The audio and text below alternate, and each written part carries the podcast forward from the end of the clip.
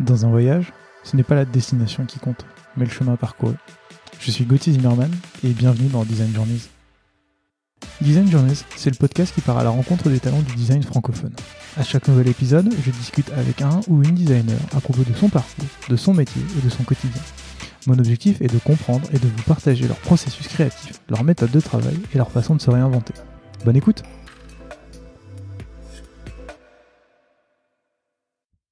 Gauthier, sois le bienvenu dans ce nouvel épisode de Design Journeys. Euh, ça me fait très plaisir de recevoir un homonyme euh, pour parler de design aujourd'hui. euh, et je dois t'avouer qu'en préparant l'émission, j'ai découvert plein de choses sur ta vie que j'ignorais. Et j'ai hâte qu'on en parle aujourd'hui. Mais bon, avant de commencer, est-ce que tu veux bien te présenter, s'il te plaît? Eh ben avec plaisir. Merci Gauthier pour l'invitation. Euh, et ben du coup, je suis Gauthier. euh, j'ai 28 ans. Je suis head of design chez Jump depuis décembre 2021. Donc ça fait un peu plus d'un an et quelques mois. Euh, je suis passionné de design depuis euh, assez longtemps. Je suis passé par plein de stades de maturité design et de style de design et de métier dans le design avant de tomber dans le dans le monde un peu startup tech produit. Ouais. Je suis passionné de d'investissement à côté de ça. Je suis passionné de vin et passionné de vélo. Euh, voilà un peu mes mes trois euh, trucs à côté de la- à côté de mon quotidien de designer. Trop bien. Et euh, du coup, comme t'en parles, comment t'en es venu à faire du design? C'est une, c'est une super question. Euh, j'ai un parcours euh, plutôt classique, euh, au début de ma vie en tout cas, sur la partie enfance et collège, lycée et début d'études. Euh, j'ai toujours adoré la partie vraiment création. Euh, les cours d'art plastique à l'école, je pense que c'était euh, là où j'avais les meilleures notes et là où je m'éclatais le plus. J'ai pas été très très scolaire et j'étais pas du tout à l'aise à l'école quand j'étais plus jeune. Et euh, à force bah, de pratiquer, euh, je, suis, je me suis dit que ça serait cool de partir dans une vie un peu de, de créa et je me suis bah, lancé dans des études euh, dans la, la création graphique, donc qui te forme au métier de, de direction artistique. Donc c'était plus euh, spécialisé euh, profil agence où tu fais des campagnes de com, euh, plus que du produit ou du graphisme à l'état pur. Euh, je suis pas resté très longtemps dans cette école. J'ai fait que trois ans euh, pour plein de raisons. Euh, la raison numéro une, euh, c'est que j'ai toujours beaucoup pratiqué de mon côté et en fait je me suis rendu compte qu'il y avait un truc qui permettait d'aller plus vite, c'était Mm. de se lancer dans la vie active euh, directement pour voir un petit peu ce que ça donnait sur le terrain plutôt que de passer des heures en amphi et, et payer très très cher des écoles euh, euh, privées avec un joli petit prêt étudiant. Donc j'ai soldé mes études au bout de la troisième année où je devais partir en alternance. Au final, je me suis dit, bah, quitte à faire de l'alternance, autant aller bosser directement. Ouais. Je me suis mis en freelance à cette époque-là. Euh, donc voilà, et euh, j'ai toujours adoré ça, et ce qui me permettait aussi de, de m'éclater un petit peu à l'époque euh, quand j'ai découvert, enfin quand je suis parti en études supérieures, c'est qu'à côté de ça j'avais monté une petite boîte, et en fait dans mon quotidien de designer c'était assez, assez chouette, euh, bah, parce que je pouvais mettre en application tout ce que j'apprenais au quotidien sur la création graphique, sur bah, comment euh, brander euh, ta marque, comment euh, commencer à communiquer, euh, réfléchir à un ensemble brand dans sa globalité, non pas juste tiens je fais un logo qui ressemble à ça, j'utilise des fonds qui ont rien à voir et les couleurs j'en parle même pas. Et c'était assez chouette. Donc du coup, je m'éclatais un petit peu euh, en mettant en application bah, dès tout ce que j'apprenais euh, dans, dans ma petite marque euh, de, de nœuds papillons à l'époque. Ouais, alors justement, parlons-en. Oh My Node, c'est ça? Exactement. T'as créé, t'as créé une boîte de nœuds papillons, euh, 100% français, enfin 100% fait en France, Ouais. et pendant que t'étais au lycée. Exactement. Genre, que- quand j'ai découvert ça, j'étais là genre... Déjà, pourquoi les nœuds papillons Ensuite, comment, quand t'étais au lycée, t'étais en terminale, il me semble, quand t'as commencé le projet? Ouais. Est-ce que, est-ce que tu peux me raconter tout ça? Ouais, bah c'est euh, c'est assez marrant euh, comme histoire. Euh, c'est une histoire que j'ai j'ai lancé ça avec un de mes meilleurs copains euh, d'enfance euh, qui s'appelle Hippolyte et que je salue dans, dans ce podcast. Euh, L'histoire, elle est, elle est assez basique. On était tous les deux euh, passionnés à l'idée de monter un projet. À l'époque, c'était un peu la, la mode d'avoir euh, soit sa petite boîte d'événementiel où tu fais des petites soirées, euh, genre t'achètes tes platines, ton machin, ton truc. On aimait beaucoup faire la fête. Euh, et on s'est dit que ça, bon, c'était déjà un peu saturé, puis il Ouais. fallait être DJ, et nous on savait pas mixer, donc on s'est dit que ça serait un peu compliqué. Euh, après avoir réfléchi à ça, on s'est dit bah tiens, ça serait cool euh, de faire des trucs. C'était la grosse grosse tendance hipster à l'époque. Donc on était avec nos pignons fixes, euh, faits à la main. Enfin genre on avait acheté nos pièces, on montait nos vélos. Enfin c'était un truc assez assez marrant. Et on avait forcément la, tenue et le look qui allait avec. Et dans le look, euh, il y avait un petit peu de nœuds papillons, euh, un petit peu de choses comme ça. Et il y avait aussi à la fois de l'autre côté la partie un petit peu vu qu'on avait regardé tout ce qui était bah, événementiel DJ, t'as pas mal de soirées de rallye parisiennes où bah euh, t'as plein de gens qui sont en cravate et qui avaient un peu de nœud aussi. Il y avait des mariages avec des nœud pape aussi.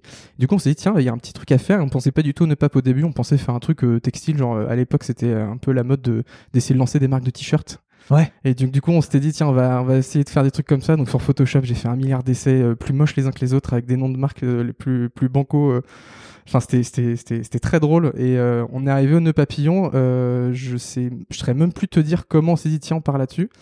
Mais je me souviens encore d'être sur l'ordi de mes parents euh, en terminale et de tomber sur un site qui t'explique genre un tuto pour fabriquer son propre nœud pape. Ouais, j'allais te poser la question parce qu'il me semble que dans les premiers nopap que vous avez, enfin, que vous avez vendus, c'était vous qui les aviez C'est fait. moi ça, qui les ai cousus. ouais. C'était très drôle. Tu savais pas coudre. Je savais pas coudre. Ok.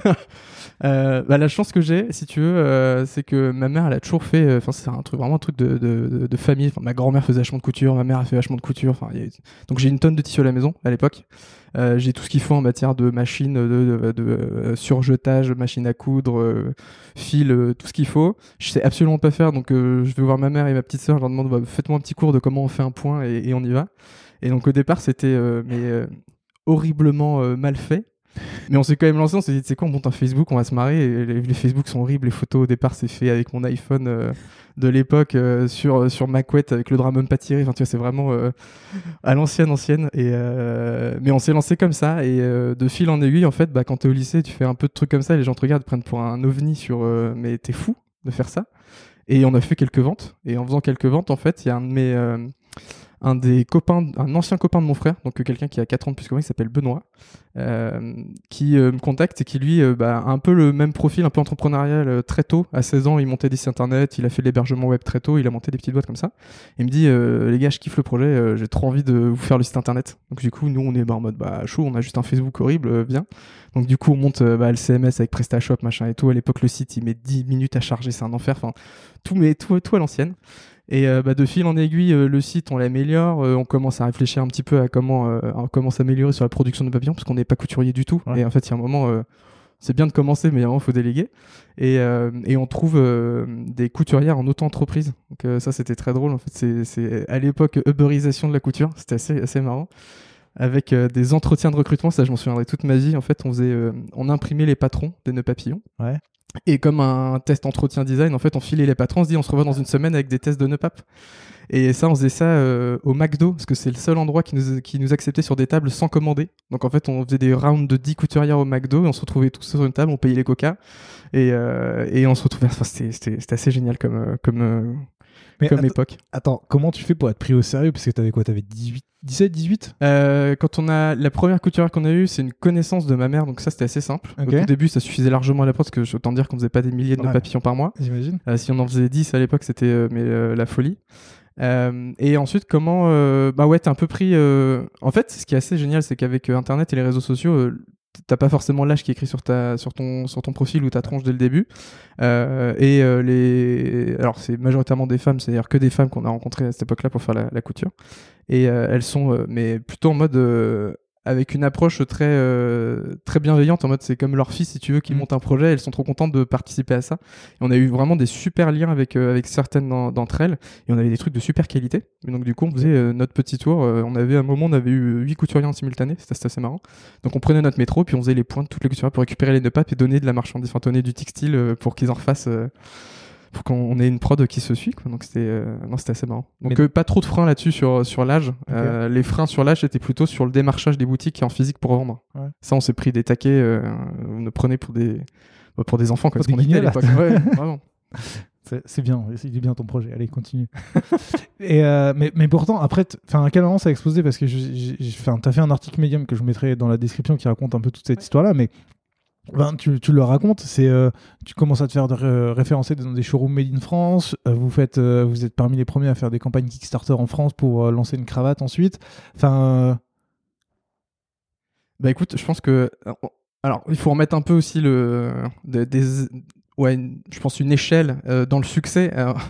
Ça m'a juste permis de payer quelques restos et je me suis jamais payé dessus. Mais en tout cas, en termes de learning, c'est la meilleure expérience que j'ai eue, je pense, de ma vie. Parce que c'est un truc que tu as créé toi et que tu as Ouais. fait pousser toi et que t'emmènes là où tu as envie d'aller. Donc, ça, c'était assez chouette.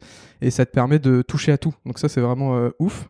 Euh, en termes de développement, il y a un truc qui a été euh, ouf. C'est le. La première année où on a site internet, à Noël, on est la marque la mieux référencée sur le mot-clé de papillon. c'est ouf. Et j'étais en études, je te jure, je rentrais le soir, je faisais genre euh, 15 paquets. Et le truc, il y a- j'arrêtais pas, des ventes, des ventes, des ventes. Et j'étais en mode, mais c'est c'est dingue parce qu'en fait, on a juste fait ce qu'on appelle du SEO. C'est-à-dire qu'on a fait des articles avec les bonnes balises, les bons mots en gras, les bons titres, les bons machins, avec les bons liens dans tous les sens. Et à l'époque, si tu veux, le mot-clé de papillon, je pense que c'était une target assez facile parce que t'avais personne qui était trop dessus. Euh, donc ça, c'était facile, c'était 2013.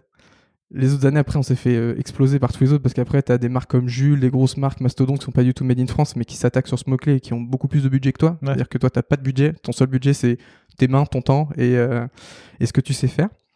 Euh, et ensuite, bah, le démarchage, on, on, a commencé à juste se dire, bah tiens, euh, qui on va pouvoir dans quelle boutique en fait on verrait nos produits? En fait, tu avais mm. très peu de nos papillons à l'époque. Par contre, c'était vraiment l'essor de tous les flagships made in France avec euh, plein de micro concept stores. T'en avais rue des Martyrs, t'en avais rue Jacob, t'en avais un peu partout à Paris.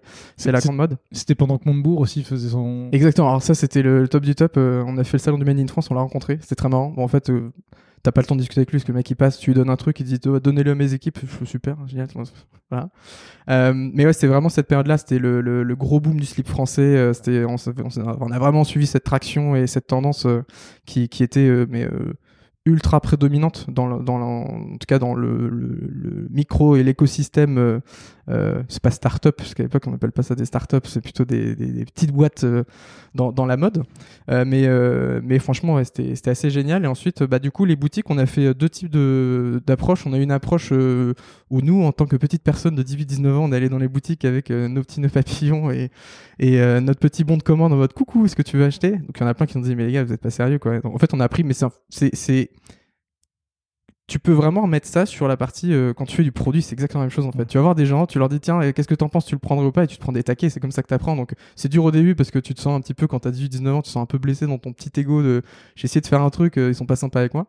Mais ça te permet d'avancer et à la fin tu on a commencé vraiment à beaucoup mieux processer euh, nos, nos, nos, méthodes en tout cas pour pour rentrer dans les points de vente. On a fait des aussi des une campagne, on a envoyé des genre juste un produit par la poste dans les boutiques avec écrit genre n'ouvrez que si vous avez la conviction de vouloir démocratiser le nœud papillon et tout. Donc on a des photos sur Insta, c'était assez marrant à l'époque. Et le seul moyen de te démarquer, en fait, à l'époque, c'est d'utiliser bah, les réseaux sociaux de la manière la plus smart possible parce que tu as zéro budget en fait encore une mm. fois c'est toujours cette limitation euh, à l'époque j'avais pas de quoi mettre 5000 euh, même pas 100 euros dans ma boîte c'est mes parents qui m'ont filé 100 euh, balles pour que ça fasse genre avec mon associé 400 euros de, de capital social au départ pour pour monter les statuts et là tu, décris la, la montée l'ascension je, sais qu'après, bah, malheureusement, ça, ça, a un peu périclité. Euh, en fait, comment ça s'est passé? Parce qu'il me semble qu'il y a un moment où tu, tu, tu parles dans cet article d'une diversification dans tous les sens et en fait, il faut vous, vous recentrer. Pourtant, là, j'ai l'impression que tu vends juste des nœuds papillons. Je vois pas comment tu peux t'éparpiller dans tous les sens. En fait, le, le, le, truc, c'est qu'on est parti sur du monoproduit au moment où ça marchait très bien. Euh, donc, euh, il n'y avait pas trop d'efforts pour être. En fait, pour être bon, c'était facile. Mmh parce que t'es un peu tout seul. Donc en fait, si t'es le seul et que tu tapes nos papillons qu'il y a que toi, c'est simple. Euh, et si t'as la bonne approche, une esthétique un peu sympa et que tu sais parler aux gens, ça, c'était, c'était assez efficace. Euh, ce qui nous a fait un peu péricliter, c'est qu'après, on est parti sur une diversification de produits parce qu'on s'est dit qu'on n'avait pas le choix et on voulait en fait euh, avoir euh, d'autres choses que juste des nœuds papillons parce qu'on avait vraiment euh, l'ambition à l'époque d'être une marque d'accessoires un peu de référence où si tu viens chez nous, tu peux repartir avec de quoi habiller ton cou, comme de quoi habiller tes pieds, comme j'en sais rien, peut-être un jour on serait parti sur, sur vraiment des, des, des vrais accessoires, enfin pas des accessoires, mais genre des vêtements. Mmh. Ça, c'est beaucoup plus compliqué parce que tu as tous les problèmes de, de, taille et compagnie et, et, de patronage qui sont euh, assez, assez, assez lourds. Et puis, ça demande un investissement de départ qui est colossal. Donc, on est resté sur des petites pièces. Euh, et comment ça s'est fait? Tu parlais de Kickstarter euh, tout à l'heure. Euh, ça, c'est complètement de l'opportunisme de notre côté. En fait, on n'avait pas tellement besoin de ça. et c'est à l'époque où Kickstarter arrivait en France. En fait, à l'époque, c'était pas en France. En France, t'avais que Ulule et KissKissBankBank, il me semble. Euh, et on s'était dit, bah, tout le monde passe sur Ulule ou sur ces plateformes-là, on va y aller aussi, on va faire un tour. Euh, on savait pas quoi trop raconter au début, puis on s'est dit tiens on va faire un produit et on a fait une cravate réversible, donc c'était un peu le, côté euh, tu peux la mettre dans les deux sens, ça existait quasiment pas. Euh, c'est pas le truc qu'on a le mieux vendu du tout, mais c'est un truc qui a fait un peu de bruit parce que c'était assez marrant comme produit et surtout ce qui nous a vachement aidé à l'époque. Je suis pas sûr, tu vois, pour être honnête, qu'on aurait réussi la campagne si Kickstarter s'était pas lancé au moment où on s'est lancé avec eux. En fait, quand la plateforme s'est ouverte en mode ça y est, on ouvre les vannes de la plateforme, on était déjà dessus on a fait partie des deux premiers projets financés. Ah oui, donc tu étais automatiquement mis en avant. Bah, parce que tu fais partie des articles presse 20 minutes à parler de ça, le Parisien, les machins et tout. Donc tu, tu, tu jouis de ce truc-là et c'était complètement voulu de notre part. Et, euh, et c'était trop chouette parce que ça te fait aussi faire un super exercice de préparation de campagne, de préparation euh, sur euh, tout ce qui est bah, ton plan média, ta com, ce que tu sors, ton produit. Donc c'était assez chouette. Puis c'est un, un, travail de longue haleine parce qu'à côté, bah, tu es toujours en études. Hein, Donc faut, faut, faut, faut charbonner un peu. Et donc on a fait ce truc-là. Ce truc-là nous a permis de financer à la fois des cravates. Donc on n'a pas fait que cette fameuse cravate réversible, on a aussi fait des, cravates un peu plus classiques, mais avec toujours ce côté un peu euh, de couleur, un peu décalé, un peu sympa. Et ça nous a permis de euh, sortir des chaussettes. Euh, et les chaussettes, en vrai, je crois que c'est, bah tu vois, j'en porte là encore, des petites chaussettes. Canon. Voilà. Et, euh, et en fait, tu vois, c'est pas si diversifié que ça. La seule chose, c'est que euh, quand tu fais des nœuds papes et que tu les produis à la pièce avec tes petites couturières, en fait, tu peux vachement maîtriser. j'en veux 10, j'en veux 1, euh, j'en veux 100. En fait, c'est le même coût parce qu'on fait pas assez de volume pour négocier avec les couturières. Ok, si tu m'en fais 1000, tu baisses, tu divises par deux. On faisait jamais 1000 d'un coup, on faisait plutôt des trucs de plusieurs dizaines, voire centaines quand on faisait du, certains sur mesure et autres. Quand tu passes dans le monde de la chaussette et de la cravate, que t'arrives, tu dis euh, c'est quoi vos minimums de commandes? En fait, toi, ça t'explose tes maximums de commandes et t'as pas le choix en fait. Ce qui fait que t'as un coût euh, d'achat euh, à, la, base qui est vachement plus élevé qu'un slip français qui commande mille fois plus que toi, qu'un machin. Donc si tu veux, on a voulu diversifier sans avoir le budget pour se diversifier et bah ça va assez vite. Après, c'est tu tu fais pas très peu de marge parce que tu veux pas non plus vendre des produits excessivement chers. C'est parce qu'il y a écrit Made in France qu'il faut le vendre dix fois le prix. Et de toute façon c'est pas c'est pas enfin les gens l'entendent pas. Euh, ils peuvent payer un peu plus cher mais pas dix fois plus cher. Ça reste une chaussette. Tu payes pas 40 euros ta chaussette. Euh, et donc euh, donc voilà. Donc ouais sur- dans, dans l'article en fait je raconte un petit peu cette période où c'était le feu. On a fait enfin à l'époque je me souviens c'était quoi 2014 2015 je sais plus la- le Kickstarter je sais plus la date. Je l'ai pas noté. mais du coup, c'est quoi? C'était il y a. Bah, c'est 2015, c'est il y a 7 ans. Ouais, c'est ça. Mais du coup, je me dis, il y a 7 ans, euh, réussir à sortir et à faire mettre aux gens 11 000 euros sur ton projet, tu te dis, mais c'est le feu, quoi. Ouais. Euh, pour toi, 11 000 euros, c'est comme si euh, je monte une boîte aujourd'hui qu'on me finance 100 000 ou 200 000 euros, tu vois, en termes de comparaison. C'est, c'est, c'est genre juste ouf, tu vois.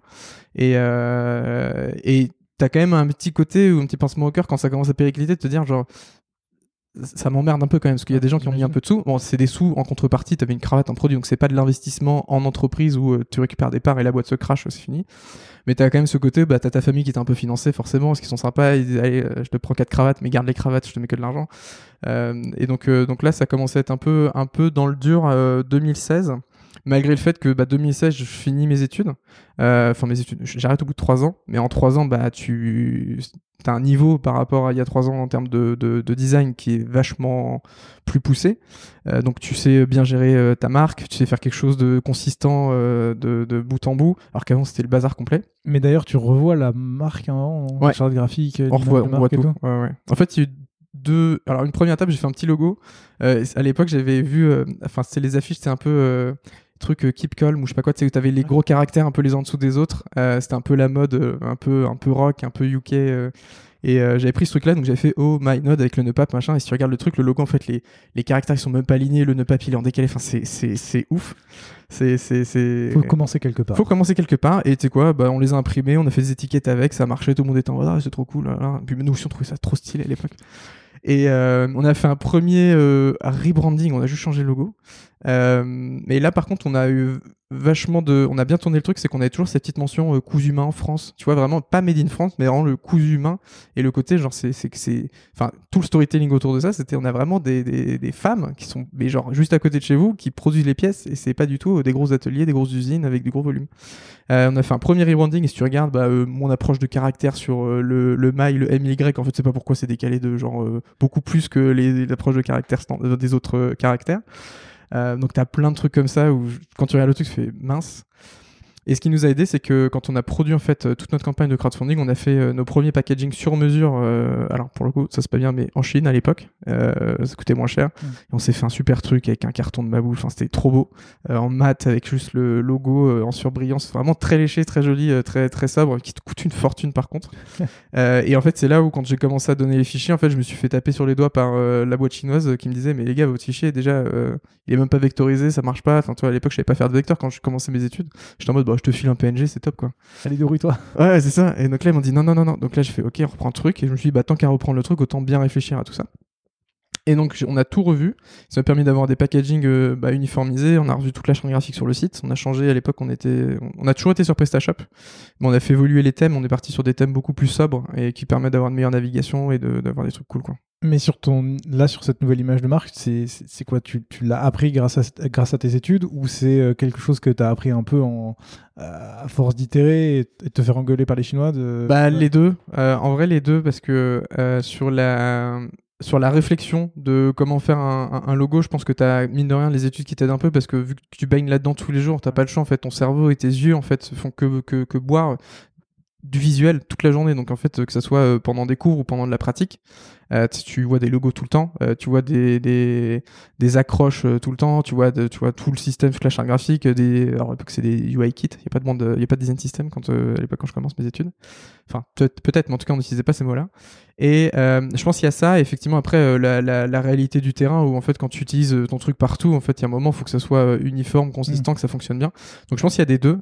L'école m'a vachement aidé dans le sens où ce qui était très drôle, c'était vraiment des cours où la seconde d'après en fait je rentrais chez moi, je faisais ok j'ai appris ça, vas-y je teste tout de suite, et je faisais plein de trucs. Donc j'ai revu tous les emails, tous les templates euh, de d'emails euh, euh, que tu as sur PrestaShop, je les ai tous refaits. En plus à l'époque j'étais sur mon petit Sublime Text pour dev le truc moi-même. Donc, Ah ouais. donc je m'éclatais bien. Je faisais pareil sur le blog, j'ai tout revu, j'ai tout redev moi-même. C'est que du front, hein, je fais pas du tout back. Hein, mais, mais donc ouais, non, c'est assez cool. En fait, c'est un super mélange des deux. L'école, c'est super bien. Ça t'apprend de la théorie, ça te met un peu en pratique certaines choses, mais c'est ultra cadré. Tu restes dans des règles. Moi, à l'époque, en tout cas, les, les cas, c'était. euh, Enfin, c'était pas à jour, quoi. Enfin, c'était des trucs, euh, des campagnes de com à l'ancienne. euh, Enfin, tu fais des trucs pour Haribo, c'est mignon, tu vois, mais. Ouais. C'est, tu vois pas des, des, des... Je trouvais que c'était pas actuel et ça te permettait pas réellement de bien mettre en pratique ce qu'on t'enseignait. En fait, tu restais dans le carcan un petit peu éducatif euh, de euh, l'agence, euh, machin, avec le côté très. euh, on te fait un brief, par contre, respecte-le bien, euh, sinon tu vas te faire taper dessus. Et t'as, t'as un côté créatif très bridé finalement. Euh, et euh, je pense quoi, un super mélange des deux. Je pense que de toute façon, t'apprends jamais mieux que par toi-même en faisant les erreurs. Et en faisant. En fait, à l'école, tu te fais engueuler par un prof. Oh, t'as l'habitude, de toute façon, c'est le système qui est comme ça depuis que t'es- commencé euh, en maternelle. Donc, euh, c'est fait, fait comme ça. Et, euh, et l'autre point, c'est euh, bah, quand tu te fais engueuler par un client ou par euh, ouais, un fournisseur, bah là pour le coup, faut que tu réagisses tout de suite parce que sinon ça marche pas. Quoi. Donc, euh, t'as as un enjeu qui est Ouais, tu légèrement différent. ouais. En tout cas, moi, j'étais vachement plus réceptif à me faire engueuler par un client que me faire engueuler par un prof. Malheureusement, au bout de 5 ans, ça s'arrête. Exactement. Et est-ce qu'il y, y a une raison à ça? Parce que tu enfin, t'expliques que.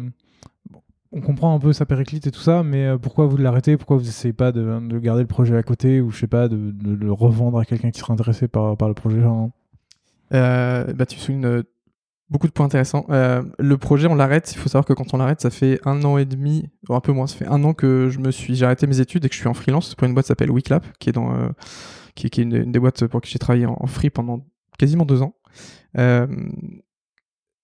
La question qu'on s'est posée, c'est il y a un moment, c'est soit on se met à 100%. En fait, on n'a jamais été à 100% dedans. On a toujours été en mode side project, side business. Et ça, ça marche quand tu fais des petits trucs où euh, t'as pas besoin d'investissement de temps. Quand tu montes un truc comme ça, en fait, ça te prend du temps parce que t'as, euh, ne serait-ce que la partie admin avec de la compta, euh, j'ai dû apprendre à faire de la compta, je déteste ça, c'était horrible. Et à l'époque, il y avait pas tous ces outils où tu payes un ça, c'est euh, c'est fini. À l'époque, j'étais sur des, sur des vieux outils, c'était horrible. Euh, et donc, en fait, on s'est posé une question simple, c'est, ça fait maintenant, ça faisait quoi? Ça faisait 2013-2017. Les statuts, quand on les a montés, donc les statuts, on a monté une SARL sans savoir ce que c'était une SARL déjà. Euh, on aurait pu faire une auto-entreprise histoire de, de scraper le truc un peu, voir si ça marche. euh, et monter une vraie structure euh, plus, plus cadrée après. Les statuts de la société, ils ont été faits par mon associé sur son iPhone 3GS en pension à l'époque. Et si tu veux, le- le- les statuts étaient complètement... Enfin, mais plein d'erreurs en fait. déjà donc pour revendre ta boîte, c'est-à-dire que bah tu liquides cette entité-là, t'en recrées une et tu remets tout ce qu'il faut dessus. Ensuite, en termes de compta, bah, j'étais j'étais nul en compta et je le faisais moi-même. Et du coup, vu qu'on faisait des petits chiffres, on n'allait pas se faire contrôler, donc bon, on faisait un peu de la merde, ça passait. Et puis euh, de toute façon, c'est que du déclaratif jusqu'au jour où tu te fais contrôler et là, ça se passe moins bien. Euh, donc du coup, il y avait déjà un premier problème, c'est est-ce qu'on se tente l'aventure en full time dedans Mm. et on voit ce qui, ce qui se passe. Euh, et l'autre point, c'est euh, est-ce qu'on remet tout au propre ou est-ce qu'on garde l'existant? Euh, En parallèle de ça, il faut mettre un peu les, les aspirations et les ambitions et le, le moment de vie de chacun. En fait, on est trois associés du coup à l'époque. Euh, moi, je rêve que d'une chose, c'est euh, de vivre ma propre vie, de partir de chez mes parents. Non pas que ça se passe mal, mais juste en fait, j'ai envie de m'assumer, de, de pouvoir bah, m'éclater. Et quand tu as une boîte qui te rapporte pas d'argent, bah, c'est toujours compliqué. compliqué. Donc en fait, tu peux te dire, j'ai fait un peu de freelance, mais c'est toujours le même problème. En fait, le temps que tu alloues à ton projet est toujours réduit, ce qui fait que t'as jamais le, le, le signal qui te dit, ok, tu l'as fait à 100%, ça marche pas, arrête. Donc du coup, ce qu'on se dit, c'est moi, je, bosse à côté, je fais mon truc. Et sur LinkedIn, euh, je je l'ai pas mis mais, euh, parce que c'était, euh, c'était six mois de ma vie. Je suis allé bosser dans une boîte, une marque qui s'appelle Léon Flamme, qui a été fondée par Guillaume Gibaud du Slip Français, qui est une marque de maroquinerie parisienne. Et euh, je faisais euh, graphisme et puis j'ai un peu évolué sur la partie vraiment euh, digi- euh, DA digital à l'époque. Et j'avais dit un truc avec eux, je leur dis, euh, moi je veux bien bosser pour vous en freelance. Par contre, à partir de 17h, je reste dans vos bureaux et je gère mon truc. Genre, je fais ma marque, je fais mon truc, c'est mon stockage. Et moi, je- à l'époque, je suis dans la chambre de mes parents, tu vois. Mm. Donc le fait d'avoir des bureaux pour moi c'était ouf. Donc je me dis ok on fait ça. Et je me laisse bah, peut-être un an, un an et demi pour voir si déjà avec ce temps-là que j'alloue, ça me permet d'avoir des petits revenus, de payer mon scooter, mon essence, ma bouffe le midi, euh, de pouvoir partir en vacances mais à, à tout petit budget. Euh, ça, je fais ça pendant six mois et après, euh, je pars chez WeClap. Euh, donc, je quitte le Léon Flamme. Chez WeClap, j'arrive pas du tout sur de l'ADA digital. J'arrive sur un truc où je fais de, des campagnes ads, je fais du market, je fais de la com et je fais du Photoshop à fond parce qu'il faut faire des flyers, faire des trucs, faire des créas sur les réseaux sociaux. Et là, j'ai toujours ma boîte. Et en fait, il y a un moment où je me prends un peu un taquet d'un pote de mes parents qui me dit en fait, ta boîte, c'est simple, c'est soit il y a quelqu'un qui fout de l'argent dedans et genre parce que tu n'as pas moyen de mettre de l'argent toi dedans et vous vous mettez à fond dedans et ça marche. Soit je vais être un peu cash, en vrai personne mettra de l'argent dedans. Arrêtez, focus-toi sur quelque chose. Et euh, avant, c'est fait ta vie. C'était une super expérience. Je pense que tu n'auras jamais autant appris euh, si tu n'avais pas fait ça. Et Enfin voilà, tu aurais été juste un, un étudiant parmi tant d'autres. Là, tu as un background qui est ouf et vous avez touché à tout et c'est génial. Et je pense que c'était la claque qu'il fallait. Mm. Juste pour déclencher la suite et te dire en fait, euh, c'est pas grave, On arrête, ça a été une super aventure. Et on n'a pas revendu pour deux options. Déjà, personne nous a contacté. on n'a pas cherché non plus à vendre. Euh, et ensuite, ouais, la, la partie euh, purement euh, légale et, et juridique, on était aux fraises complets sur euh, toute la, la- la gestion basique de l'entreprise. Parce qu'à l'époque, bah, quand tu as 17-18 ans et que tu montes des statuts, déjà, on a dû attendre d'être majeur pour poser les statuts, déposer les statuts. Et euh, donc, donc voilà, donc pour ça, la- l'aventure s'arrête et, euh, et je me focus euh, 100% sur mon freelancing chez WeClap euh, pendant un an et demi. Ok. Par contre, j'ai noté un truc c'est dont t'as pas parlé, c'est que en même temps, t'as monté encore une autre boîte. Ouais. T'as monté une boîte de carnet et de papeterie, c'est ça? Exactement. Alors ça, c'est un projet que j'ai fait avec, euh, avec ma compagne. Euh, à l'époque, on se marrait l'été avec... euh, on, aimait beau, enfin, on aime beaucoup, on est assez sensible à la belle papeterie, Ouais. à avoir des objets sympas.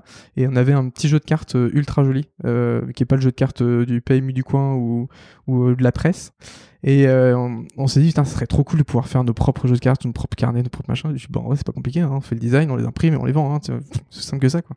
Il me dit, bah, chiche, on le fait. Et donc, du coup, on s'est lancé. Et là, pour le coup, c'était euh, assez marrant parce que tout ce que tu as appris sur ta première boîte, avec les mauvais outils, ce qu'il faut pas faire et ce qu'il faut faire, bah, du coup, là, tu as une approche qui est beaucoup plus lean, où en Ouais. fait, tu vas à l'essentiel, tu te dis, OK, on produit trois trucs, on les teste, tu montes un Shopify en un claquement de doigts, ton site, il est prêt, tu branches Stripe dessus, la machine, elle est faite.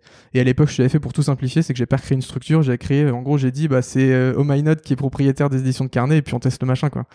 Euh, je suis pas sûr que c'était très, très, très, très possible de faire ça. mais Bon, Bon. euh, on a testé le truc en termes de en termes de, créa et de brand, en vrai, on s'est vachement amusé. On a fait un super teasing à l'époque. On avait un compte Instagram que j'ai fermé depuis.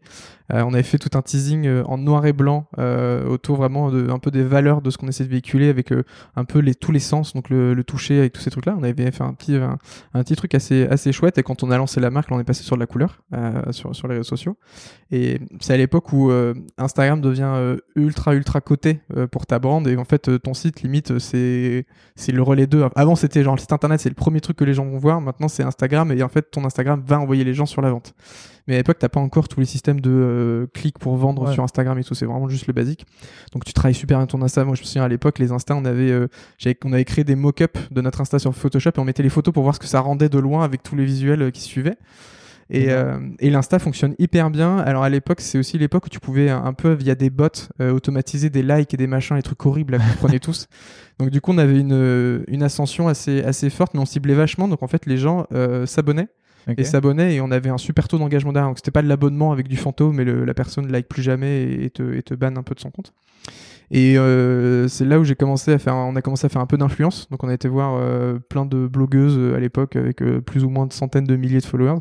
Donc voilà, on fait des carnets, ils sont chouettes. Est-ce que tu veux les essayer Est-ce que tu en parlais Et ça a super bien marché. Ah ouais Donc on en a envoyé plein. On a eu plein de posts et tout. Et, euh, et c'était assez cool. On était passé aussi euh, sur la- l'app qui s'appelle Choose. C'est une app, c'est un petit, un Mm. petit app euh, e-commerce euh, très chouette. Et à l'époque, on avait voulu faire une première OP avec Omainos, dont on l'avait pas fait au final. Et là, on l'a fait avec eux, ça a super bien marché. Euh, Enfin, en tout cas, pour le volume qu'on faisait. Et ensuite, pareil, en fait, euh, encore une fois, est-ce qu'on se met à 100% Moi, j'ai encore l'autre à côté. Je suis en fait, je fais trop de trucs. Euh, ma compagne était en études encore à côté. Donc, en fait, on n'avait pas le temps d'allouer le truc correctement. Et un truc, par contre, où on se faisait latter la tronche, c'est quand tu achètes un carnet 6 euros et que tu dis, il faut payer 6 euros de frais d'expédition. Hmm. Là, c'est un enfer. Donc, du coup, on essaie de maximiser un peu les volumes en disant, bah, c'est inciter à l'achat du deuxième ou du troisième pour faire baisser euh, ton, ton, ton coût euh, d'expédition. Et en fait, on perdait trop d'argent sur la partie expédition parce qu'on était en mode direct avec la poste, on n'avait pas de truc pro avec euh, des remises sur le volume parce qu'on faisait pas de volume. Euh, donc ça, c'est pareil, des petits coups où pareil, t'apprends et tu dis en fait juste quand tu lances des produits, il faut réfléchir au poids de ton produit aussi et à la quantité de- d'achats que tu fais parce que tu achètes rarement 10 carnets d'un coup. Et, euh, et pareil, si t'achètes 10 carnets d'un coup que t'offres l'expédition, bah 10 carnets c'est lourd. Hein. Ouais. Donc tu te prends Ouais. euh, 10 balles d'expédition la poste. Donc ça pareil, euh, c'est un truc qu'on a lancé, on a vachement mieux exécuté que la première fois, ça c'est clair et net. Euh, la seule chose c'est qu'après en fait il y a un truc tout simple, c'est que je me suis posé, je me suis dit en fait euh, qu'est-ce que j'ai envie de faire? Ouais. Et j'avais envie de faire un peu de design dans ma vie euh, en étant euh, drivé par des gens et en apprenant d'autres. Parce que apprendre tout seul, je pense c'est super pour euh, plein de points. Mais il y a un moment, en fait, euh, tout seul, t'avances plus, quoi. Et t'as besoin de gens pour te tirer vers le haut et te prendre la main, euh, notamment en, en design et en produit que je connaissais pas avant. C'est quoi C'est euh, tout seul, on, on va plus vite et plusieurs, on va plus loin. non? Exactement. Et c'est franchement, c'est hyper vrai. T'en as parlé un petit peu depuis tout à l'heure, c'est Weeklap, donc la première boîte dans la- enfin, une des premières boîtes dans lesquelles tu as bossé et tu as fait du freelance. Euh, J'ai regardé, j'espère que c'est toujours ça, mais aujourd'hui, Weeklap, c'est un site qui te permet d'avoir des, des invitations pour des spectacles, des événements sportifs et culturels. Exactement. Ok. Du coup, tu commences à faire de la, là-bas, faire, faire des, ads, des flyers et tout ça. Je fais un peu couteau suisse, quoi. Ouais. Mais à, à quel moment, du coup, tu, tu, tu vas dans ce qu'on appelle aujourd'hui le product design? Il me semble que tu as refait l'application et que tu as fait. euh, Exactement. non, je relis mes notes, mais tu as fait aussi une plateforme B2B2C. Yeah. Euh, à quel moment tu passes de faire des ads et des flyers à t'occuper d'un site internet? Enfin, Euh, d'une application même. Ouais, quand, quand je suis arrivé, si tu veux, il y avait euh, un peu un peu plein de choses à faire dans plein de domaines différents. Ouais. Euh, en fait, le, le métier numéro un de Weeklap, euh, donc à l'origine, c'est- en fait, c'est une boîte qui est, qui est assez ancienne, c'est une boîte qui a plus de 20 ans. Euh, à l'origine, ça s'appelait MyClap, myclap.tv. Et leur premier business, c'était de gérer les, émi- les, les participants sur les émissions de télé et radio. Ok. Donc en fait, tu vas aller voir un- un- une, une émission, tu vas sur le site, tu t'inscris, machin. À l'époque, il y a- enfin il y a 20 ans, en tout cas, c'était les chaînes qui géraient ce truc-là. C'est un enfer à gérer pour l'avoir vécu, c'est compliqué. Et du coup, bah, euh, le fondateur à l'époque euh, prend l'idée, se dit, bah tu sais quoi, on va monter une plateforme et puis on va vendre bah, euh, des deals auprès des chaînes, auprès des groupes. Ça, ils ont fait ça pendant longtemps et ensuite en 2015 ou 16, euh, ils passent sur un autre format en fait avec un celui-là qui est assez simple, qui est de se dire en France, dans le monde du divertissement et surtout du spectacle, donc salle de spectacle, t'as en moyenne 40% de sièges vides.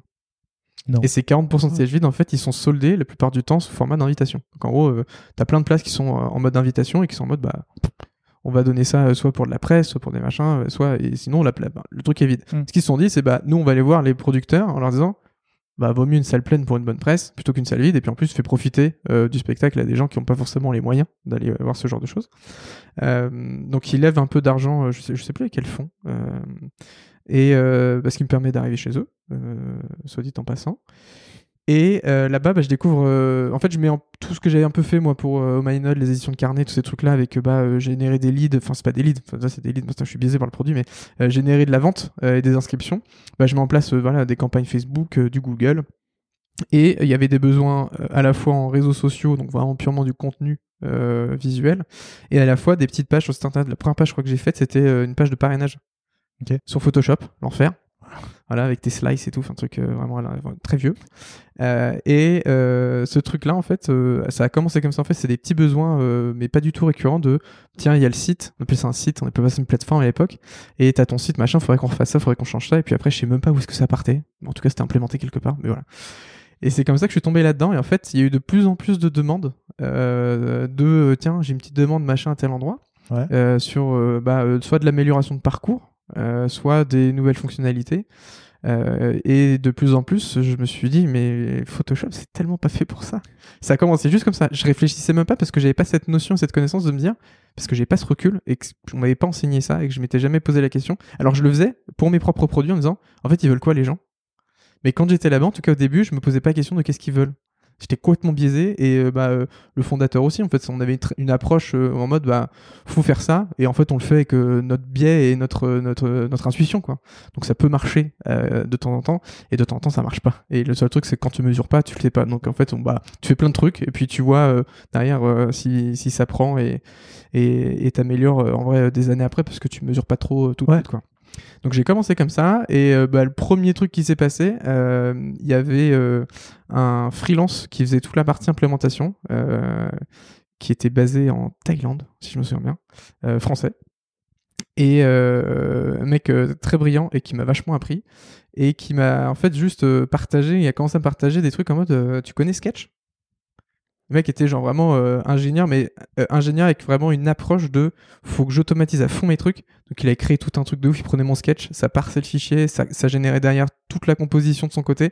Et en fait, il avait juste à vérifier que la maquette était bonne, tu vois. Donc il avait automatisé tout Ah, le le truc de process de dev. flemmard de ouf. Grave, truc de ouf.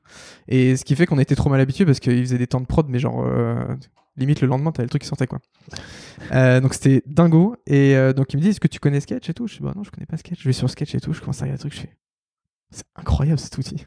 Photoshop, Ah, à la porte. Enfin, non, si je l'ai juste gardé avec mes templates de réseaux sociaux et, et autres, euh, et autres trucs du genre. Et en fait, le besoin, il s'est accru euh, vraiment sur la dernière année où je suis passé complètement sur le sujet produit D'accord. euh, où là on a refait une app complète en mobile. L'app, en vrai, avec du recul, bah forcément c'est ma première app de ma vie, donc euh, Ah, plein c'est- d'erreurs. C'est ce que j'allais te demander. En fait, à à ce moment-là, tu n'as aucune connaissance en. Non, j'ai juste fait en fait ce qu'on appelle aujourd'hui de la UI. Voilà, c'est le seul Ouais. truc que j'ai fait, parce que j'ai euh, toutes ces notions de DA et de, et de graphisme que, que j'ai euh, j'ai poncé depuis mes euh, 14 ans sur Photoshop, donc euh, j'ai eu de quoi euh, faire vraiment des trucs pas beaux et, et m'améliorer. Mais par contre, non, j'ai aucune notion, je sais même pas ce que c'est que l'UX, je sais même pas ce que c'est que du product design. Donc tu fais un produit sans vraiment penser à la aux fonctionnalités. Pas du tout. Voilà. En fait, j'ai un brief, on me dit il faut faire ça, et donc du coup tu dis bah tu listes. Le seul truc qu'on faisait bien, et c'était vraiment bah un user flow et genre mind mappé, genre tout ce qu'il faut sortir, histoire qu'on fasse vraiment module par module les trucs, euh, et on, on le fait comme ça quoi. Et puis tu bench, tu regardes juste ce que font les autres, Ouais. et c'est ton seul euh, un peu garde-fou pour pas faire trop trop de bêtises et te dire s'ils le font, c'est quoi on se tente, et puis au pire on est deux à faire n'importe quoi quoi. Mais euh, en t'en- en t'entendant dire ça et ce que tu as dit avant de faire passer l'utilisateur avant, à, à quel moment tu. Enfin, là, rétrospectivement, c'est facile de se le dire, mais à quel moment tu as réalisé que. En fait, tu parlais pas à l'utilisateur et que ce que tu faisais, en fait, c'était genre euh, du doigt mouillé et on te le demandait, Ouais. tu le faisais. Et... Et bah parce que j'ai commencé à, à remettre en question un peu les briefs et les demandes. Euh, parce que au bout d'un moment, je comprenais, même pour moi, je comprenais pas les demandes et j'étais en mode, mais en me mettant un peu à leur place, ce qu'il faut faire et pas trop faire de temps en temps, je me suis dit, pourquoi on fait ça? Et en fait, en posant des questions, je me suis dit, mais au bout d'un moment, je dis, merde, je sais jamais ce que veulent les gens en fait. Je sais ce que veut euh, mon patron et il a eu plein de bonnes idées, plein de bonnes intuitions et sinon sa boîte, elle aurait pas été encore là 20 ans après. Mais sur la partie produit, en tout cas, j'ai commencé vraiment à me poser la question. À me dire, mais attends, je fais mes maquettes, mes protos, c'est génial, je fais plein d'interactions, c'est très chouette. Mais la partie de pourquoi je fais ça véritablement, bah, je suis incapable de vraiment le savoir. Et à la fin je sais même pas si ça marche. Donc c'était frustrant. Et il y a eu ce déclic là sur les sur vraiment des, des projets qui étaient assez lourds. Et ensuite euh, bah, j'ai commencé à vachement me documenter en fait. Et j'ai découvert qu'il y avait un mot qui s'appelle product design. Et j'ai fait waouh. Et là tu lis tous les articles donc majoritairement en anglais à l'époque. Euh, il y avait pas trop, beaucoup beaucoup de enfin le monde français était vraiment euh, tout petit par rapport à aujourd'hui. Aujourd'hui c'est enfin Il y a, y a- y a une, bulle dans le product design qui a explosé là, ces dernières années. C'est assez chouette de voir tous les talents euh, qui, qui émergent. Euh, et donc à l'époque, j'ai commencé euh, comme ça, à me poser des questions, en disant mais même pour moi, je le ferais pas comme ça. Mais du coup, moi, je suis pas l'utilisateur, donc qui est derrière ce truc-là? Et tu te rends compte qu'en fait, tes users, ils sont pas du tout toi, ils sont pas du tout euh, ton fondeur. Donc en fait, en, fait, on fait des produits pour nous, sauf que c'est pas nous qui l'utilisons. Et voilà. Donc euh, avec euh, pas mal de documentation, tu comprends bah qu'il y a plein de questions à les poser. Et sauf que bah comme d'hab à l'époque euh, pour évangéliser quelqu'un qui a pas du tout cette approche en fait euh, tu te prends des tu prends un peu des murs. Et c'est et ce que je peux comprendre en fait quand t'as jamais été habitué à avoir euh, cette approche là c'est super dur de dire mais en fait je vais prendre deux fois plus de temps pour sortir ton produit. Parce que faut que je parle avec des gens.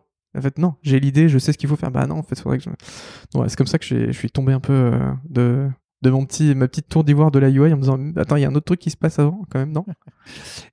C'est la raison qui te pousse à partir Ou en tout cas à arrêter euh, Et du coup, après, tu rejoins Everroad. exactement En CDI cette fois ou toujours en freelance? Ok, deux questions.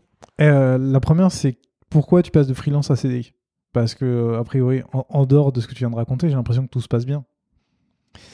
Oui, euh, bah écoute, c'est c'est un bon point. Pourquoi je passe de freelance à CDI Euh, En vrai, à l'époque, euh, je, je m'en fous complètement du statut que j'ai. Euh, Je suis en CDI en freelance, euh, ce qui m'importe, c'est juste d'avoir assez d'argent pour, euh, pour, pour m'en sortir et vivre et m'éclater dans ce que je fais au quotidien.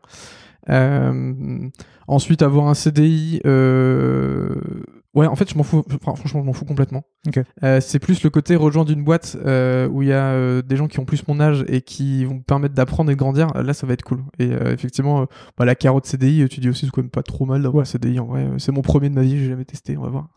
Et, et du coup, Everroad, je le rappelle, en fait, j'ai fait un épisode avec Léa Mendes da Silva, Exact. qui était- qui était ta boss à l'époque. C'est c'est l'épisode 32 et je le mettrai dans la description. Donc, juste pour rappel, Everroad, c'est. C'était, parce que ça, maintenant ça a été racheté, c'était une plateforme de mise en relation entre des expéditeurs et des transporteurs pour optimiser les flux de transport et le transport routier. Qu'est-ce qui donne envie d'aller bosser dans, cette boîte?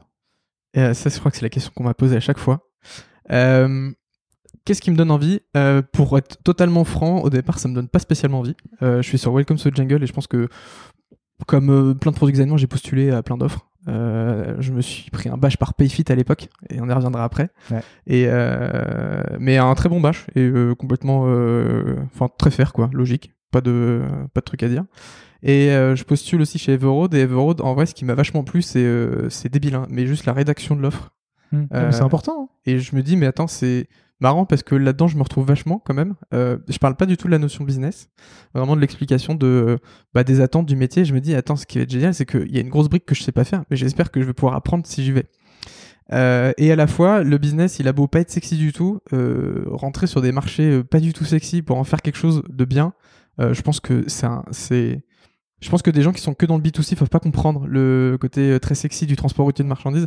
Mais en vrai, c'est assez génial et t'as une opportunité euh, en termes, il y a un champ des possibles en termes de- d'expérience qui est ouf. Et, euh, et j'ai bien fait de postuler, en vrai. Euh, Pourquoi? bah parce que j'ai jamais autant appris de ma vie en fait sur le métier de product designer. En fait, c'était vraiment le tremplin. En fait, je pense que il y a pas mal de et je pense que pas mal de product designers ont ce truc-là, c'est t'as une expérience dans ta vie sur le monde du product design qui fait que ça tu comprends le métier et que tu shifts et que là maintenant par contre euh, t'enlèves tout ce que t'as fait avant entre guillemets le market le machin ça te sert dans tous tes projets dans tout ce que t'as appris. La notion business tu vois c'est con mais vendre des nœuds papillons aller démarcher des gens bah je comprends un peu que bah pour faire vivre un truc euh, bah il y a des rangs qui rentrent et faire du beau c'est très bien mais faire du beau fonctionnel et qui rapporte quelque chose à ton client final c'est encore mieux. Donc j'ai appris plein de choses grâce à tout ça. Et en fait Léa si tu veux elle m'a fait euh, bah c'était un peu un pari hein, parce que je suis arrivé avec j'ai- j'avais une jambe sur deux si tu veux. Moi j'avais bon bah, j'ai fait un truc je sais pas faire l'autre mais voilà tout ce que j'ai tout ce que j'ai fait depuis le début je suis pas trop con j'apprends vite euh, on peut faire des trucs cool et à la base elle cherchait pas du tout un, un junior elle cherchait un senior Ouais. comme je pense tous les head of qui rentrent dans une boîte au début Ouais, surtout à cette époque. Ouais. ouais.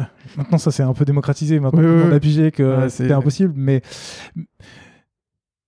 mais du coup, tu, tu, en tant, là, tu arrives en tant que junior. Comment, comment ça se passe? Je veux dire, comme tu sais pas, euh, comme tu sais pas, on va dire toute la partie euh, user research, toute la partie UX, et qu'en plus, si je me souviens bien, Léa a expliqué que, c'était une catastrophe puisque c'est un, un défi hyper sexy, comme tu le disais. Mais en fait, le, le métier du transport routier, c'est un métier qui est encore ancien. Je me souviens qu'elle m'expliquait que euh, quand elle allait voir des gens, c'était encore sur du papier et tout. euh, ils, im- ils imprimaient leurs emails ouais, c'est fantastique je me souviens, on m'avait raconté.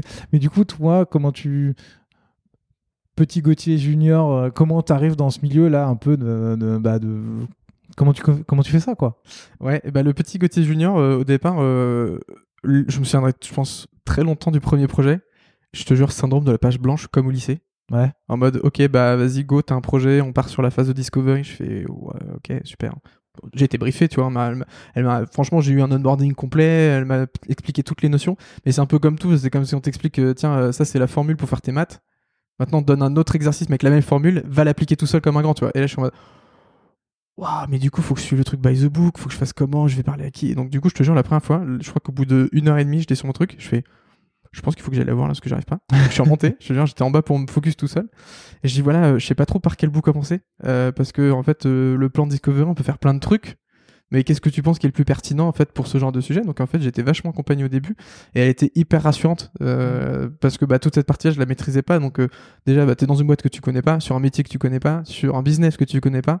Donc euh, les premiers projets étaient bah, effectivement euh, sur la partie UX, euh, j'étais pas du tout en pilotage automatique, on était vachement bah, à faire beaucoup beaucoup de, de points de synchro pour s'assurer que j'avançais euh, convenablement. J'étais pas au, au top encore de, de ma productivité euh, au tout début. Et puis après, en fait, ça se fait naturellement. J'ai été, j'ai eu la chance d'être euh, hyper bien accompagné au niveau de PM, donc ça, ça t'aide vachement aussi.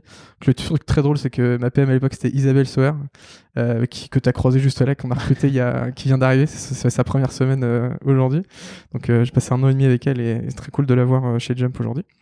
Et donc voilà, ça a commencé comme ça et les notions en fait du, du, business, tu les apprends assez rapidement en fait la partie comment ça fonctionne. Mm. Alors c'est hyper large, hein. tu as toute une partie de contractualisation avec euh, des gros comptes, tu as des parties euh, plus quand tu es un petit compte, tu fais juste des expéditions euh, au jour le jour ou toutes les deux jours, toutes les semaines. Donc en fonction des, des sujets, c'était c'était plus ou moins facile de monter en compétences. Et sur la partie en fait UX, j'ai été bah, juste trop bien coaché et en fait une méthode toute bête et qui fera partie je pense des, des, des, ressources de nombreux designers, tu as, as l'InUX en fait, elle m'a dit ça t'arrive chez, chez, chez Everroad, tu prends le livre, tu le bouffes et après on se revoit. Et en fait, c'est con, mais c'est une approche euh, bah, qui est issue d'une startup et c'est une super approche. Cette approche-là, tu, tu, fais ton double diamant, ton truc. C'est d'ailleurs ce que fait The Design Crew pour former ses talents. C'est peut-être pas respecter by the book tout le temps et je pense mm. qu'il faut que chaque boîte l'adapte à sa sauce et chaque designer aussi l'emploie un petit peu comme il comme il l'entend. Euh, mais c'est juste trop bien pour commencer en fait. Ça te fait vraiment un petit peu euh, tiens t'as ton cahier des ton petit guide tac tac tac tac t'enlèves des trucs qui te servent à rien t'es avec ta PM ou ton PM et tu fais des trucs. Et ça ça a été je pense euh, juste bien respecter ça au début. C'est un peu voilà quand tu fais je sais pas une encore une fois des maths. Je déteste les maths pourtant au départ, tes calculs, tu les respectes scrupuleusement à la fin, tu es capable de sauter un peu des étapes parce que tu maîtrises mieux le sujet et tu es beaucoup plus capable de détacher de, de, de, ce qui existe et pour bah, t'approprier un peu plus euh, un peu plus la chose. Et la deuxième partie, par contre, ça, ça dépilait tout seul et j'ai été hyper vite onboardé sur des sujets de design system que j'ai repris, que j'ai un peu avancé. C'était trop cool ça, par contre. Bah, je, sais justement, j'allais t'en parler comme, comme tu as beaucoup bossé sur la UI et en plus, tu as écrit des articles euh, sur, sur le design system d'Everroad à l'époque comment ça s'est passé Parce que c'est. Euh, alors attends, laisse-moi reprendre. C'est en 2018 par là? 2018-2019. Donc ça commence, à, ça commence à être un sujet dans l'écosystème, ça commence à, à venir, mais c'est encore un sujet dur à porter. Ce que tu disais tout à l'heure, tu dois passer deux fois plus de temps pour euh, sortir quelque chose. Bah, le design system, c'est plus ou moins la même chose. Tu passes du temps au début, t'en gagnes à la fin, mais à l'époque, c'était vraiment pas le mindset. Comment, comment et bah comment en fait euh, euh, Léa quand elle est arrivée chez chez je pense qu'elle l'a raconté, je me souviens plus si elle l'a dit dans le podcast, mais elle, a rebrandé en fait. Euh, avant c'était Convargo, on a changé de nom à l'époque, Everroad, et en fait elle a fait le rebranding complet. Donc il y a un article d'ailleurs qui, qui, est assez cool sur le sujet, avec une approche très pragmatique de, de, comment faire une marque qui rassure les boîtes du transport et les clients qui vont utiliser leur transporteur. Euh, et en fait, quand tu repars sur une base un peu toute propre, toute nette, euh, c'est l'opportunité en fait de repartir avec euh, un début de design system. Donc, honnêtement, à l'époque, c'était plus un UI kit, franchement, qu'un design system.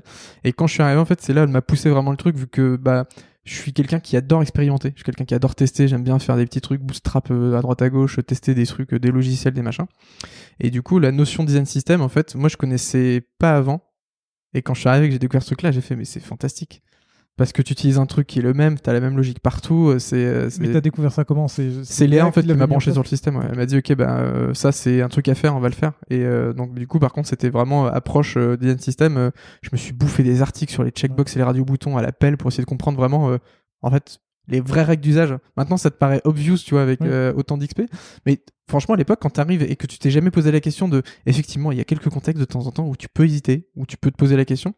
Bah je me dis pour d'autres personnes qui sont arrivées après et qui ont pu lire l'article, je pense, a pas eu non plus des milliers de, lectures, mais euh, franchement c'est un petit plus et euh, c'est un effort aussi dans ton approche de de conception où tu vois on avait au départ j'étais parti mais comme à l'ancienne quoi. Euh, sur les, je sens très bien sur les checkbox. En fait, t'as plein de states possibles. Tu peux avoir des, des checkbox de checkbox qui vont te faire des états un peu chelous, un peu machin, pour te montrer qu'il y a des trucs qui sont un peu sélectionnés, d'autres qui sont pas sélectionnés. Tu vas avoir des, des checkbox dans des drop-down. Donc, j'étais parti en mode checkbox, c'est quoi? J'en fous partout. Donc, j'avais fait des drop-down avec des checkbox. Donc là, en fait, j'étais pas dans une checkbox, j'étais dans un select qui te permettait de faire un multi-select. Mais du coup, je suis complètement sorti du cadre juste de la checkbox basique. Et euh, Léa, elle m'a juste recadré en disant, alors, c'est très cool, hein. sauf qu'en fait on n'a pas besoin du multiselect pour l'instant, donc tu le bases et puis on verra plus tard si on a si on en a besoin. Et du coup, bah on a itéré euh, assez rapidement dessus et on avait euh, un, un lead front qui était euh, qui était assez béton et qui nous a vachement aidé à, construire le truc. Donc on a eu notre storybook à l'époque, c'était genre, t'en avais ça, c'était le feu quoi. Tu vois, tes composants, tu waouh c'était tout. Grave, c'était trop bien. Tu fais, je peux voir le, state over parce que t'avais pas toutes ces interactions sketch à l'époque. Oui, pas tous bah, Aujourd'hui, Figma, tu peux faire des, interactions sur tes compos, donc tu peux voir tous les states possibles. Ça, c'est ouf. Euh, mais à l'époque, ouais, c'était assez euh, révolutionnaire, je pense, quand Mm. même. Et, euh, et c'est un super enseignement. Moi, je me suis régalé là-dessus, ce qui fait qu'après, je me suis bouffé à chaque fois que je suis passé dans les boîtes le design system, quoi. C'était un peu collé sur mon front. Oh. C'est pareil pour moi en fait. Il y a des trucs d'homonymes euh, qui se, qui se répètent. Ah ouais bon, c'est cool, j'ai l'impression que tu apprends plein de choses, qu'on te laisse faire plein de choses. Pourtant, tu pars au bout d'un an et demi? Ouais, euh, je pars au bout un peu plus, ouais, un an et demi, ouais. Euh, et tu vas voir, ma vie est faite de- d'expériences euh, assez, assez courtes. Ouais, Euh, Je suis pas là pour juger moi aussi. et, et non, mais je les assume complètement. Et tu sais quoi, je serais pas là où je suis si j'avais pas fait ces choix-là. Et, et je sais que c'est pas fifou maintenant que je suis manager et head off. Je me rends compte que renouveler ses talents toutes les années, c'est super compliqué. Donc euh, en vrai, je, m'excuse pour euh, mes départs un peu précipités à chaque fois. Euh, non, je suis parti au bout d'un an et demi pour plusieurs raisons. La raison numéro une, c'est que à l'époque, on est en process de levée de fonds et ça marche pas trop. Et donc du coup, en fait, on est obligé de faire des choix assez particuliers. Euh, Léa est partie pour PFIT à l'époque, donc je me retrouve euh, bah, avec 8 mois, 6 mois avec elle et de, je, je suis junior. hein. Mm. Euh, et je suis en mode ok super en fait il y a plus personne qui va m'apprendre des choses parce que à côté de moi j'ai euh, Alison qui était brand et que j'ai accompagné dans une reconversion produit euh, donc j'ai vraiment juste accompagné hein. j'étais pas du tout manager ni euh, ni mentor mais euh, juste aidé euh, bah, à lui dire bah tu sais quoi on va faire du produit ensemble ça va être cool euh, et là je suis en mode euh, ok bah en fait faut que je me débrouille tout seul. Donc euh, j'ai encore une fois bah, tu repars un peu sur le même schéma qu'avant où t'apprends euh, par toi-même donc tu repars sur des trucs. T'as pas le choix de prendre des décisions et de prendre un peu plus d'ownership sur euh, sur la partie design parce qu'il y a plus personne à part toi et, et Alison. Et au bout d'un moment j'ai bah, forcément Léa qui vient discrètement me dire tu devrais regarder quand même ce qu'on fait. Et moi j'avais postulé chez euh, avant de postuler chez chez Everroad donc moi ça ça faisait ça faisait digne à l'époque et, euh, et pour être honnête, je trouvais que les shots dribble d'un certain Thomas Michel, euh, designer euh, senior, enfin maintenant directeur design chez chez euh, ultra sexy. Enfin, c'était très très époque Stripe, très époque, enfin tu vois un peu ces, ces trends là. Et j'étais waouh, non on est vraiment pas là-dessus chez Everroad, on est sur quelque chose de beaucoup plus euh, routier quoi. Enfin tu vois, euh, ça marche, mais ça marchait très bien pour notre typologie. C'est brut. ça- voilà, brut. Et je me dis, j'aimerais bien arriver sur un truc où où il y a plus de finesse, il y a, un truc qui est, qui est en termes de UI, tu vois, qui me correspond peut-être un peu plus. Même si je me suis régalé chez Everroad en termes de UI, parce que bah, quand tu construis un système, tu peux aussi mettre ta patte un petit peu dedans, mais t'es quand même vite limité parce qu'on est sur quelque chose de très lean. Donc en fait, on n'est pas parti dans beaucoup, beaucoup, beaucoup de versionning de, de on arrive, voilà, t'as un border, il est comme ça, t'as un trait, il est comme ça, et puis euh, on avance, quoi. Euh, donc Léa euh, me, me dit que ça serait cool que je rejoigne l'équipe. Et je me dis que ça peut être cool aussi que je rejoigne l'équipe. À l'époque, je rejoins une équipe. Ils étaient quoi, une dizaine déjà Elle est arrivée, en fait, elle a mis un coup de boost dans l'équipe design. Ils étaient deux, ils sont passés à 10 en espace de, je crois, 6 mois. Enfin, c'était assez, assez dingue. Euh, et là, tu rejoins une équipe qui a plus rien à voir avec, euh, avec, euh, avec ton équipe actuelle, parce que tu rejoins euh, des, des Espagnols, euh, des Français. Enfin, tu vois, il y a tout, tout est en anglais. Alors, chez Everroad, c'était aussi en anglais. Et pareil, c'était un super challenge parce que je arrivé, euh, j'avais pas fait d'anglais, je pense, depuis le lycée. Donc, autant dire que mes premiers talks devant toute la boîte pour présenter une nouvelle itération du produit, c'était un enfer. T'avais euh, limite Léa qui me soufflait des mots à côté. Donc ça, c'était assez rigolo, mais ça te fait monter en compétence et c'est et top. Et après, j'arrive chez Donc, la petite anecdote, c'est que je fais, le, je crois, le pire cas design de ma vie. Euh, je fais mon cas design avec 6 ou 7 heures de décalage horaire en arrivant en Colombie en vacances. Ouf. Je devais le rendre le lendemain. En fait, j'avais pas eu le temps de la semaine et tout. Et j'ai pas osé demander une semaine de rab. Euh, parce que je me suis dit, c'est pas très fait, on me donne une semaine. Je l'ai pas fait, c'est à moi d'assumer. Donc, euh, je, fais un, peu une bouse. Euh, et euh, je suis un peu rattrapé euh, par la confiance de Léa en son ancien talent Everroad. Et, et au final, bah, ça passe avec une bonne présentation auprès de toute l'équipe. Et, et je rejoins une super équipe. Euh, très diversifiée en termes de talent, avec euh, des très bons UX, euh, des très bons UI, toujours à la fois sur des produits, des, profils un peu full stack, donc c'est des gens qui savent tout faire, mais t'en as qui sont bien meilleurs dans des, dans des euh, expertises que d'autres. Euh, avec euh, une user researcher, donc là moi c'est euh, la première fois que j'ai une vraie user researcher dans l'équipe. Euh, exactement que tu as eu dans ton podcast Exactement. que, que je salue aujourd'hui. Euh, enfin c'est un microcosme c'est trop parce qu'en fait tu, tu connais euh, assez rapidement un peu tout le monde. C'est assez flippant. ouais.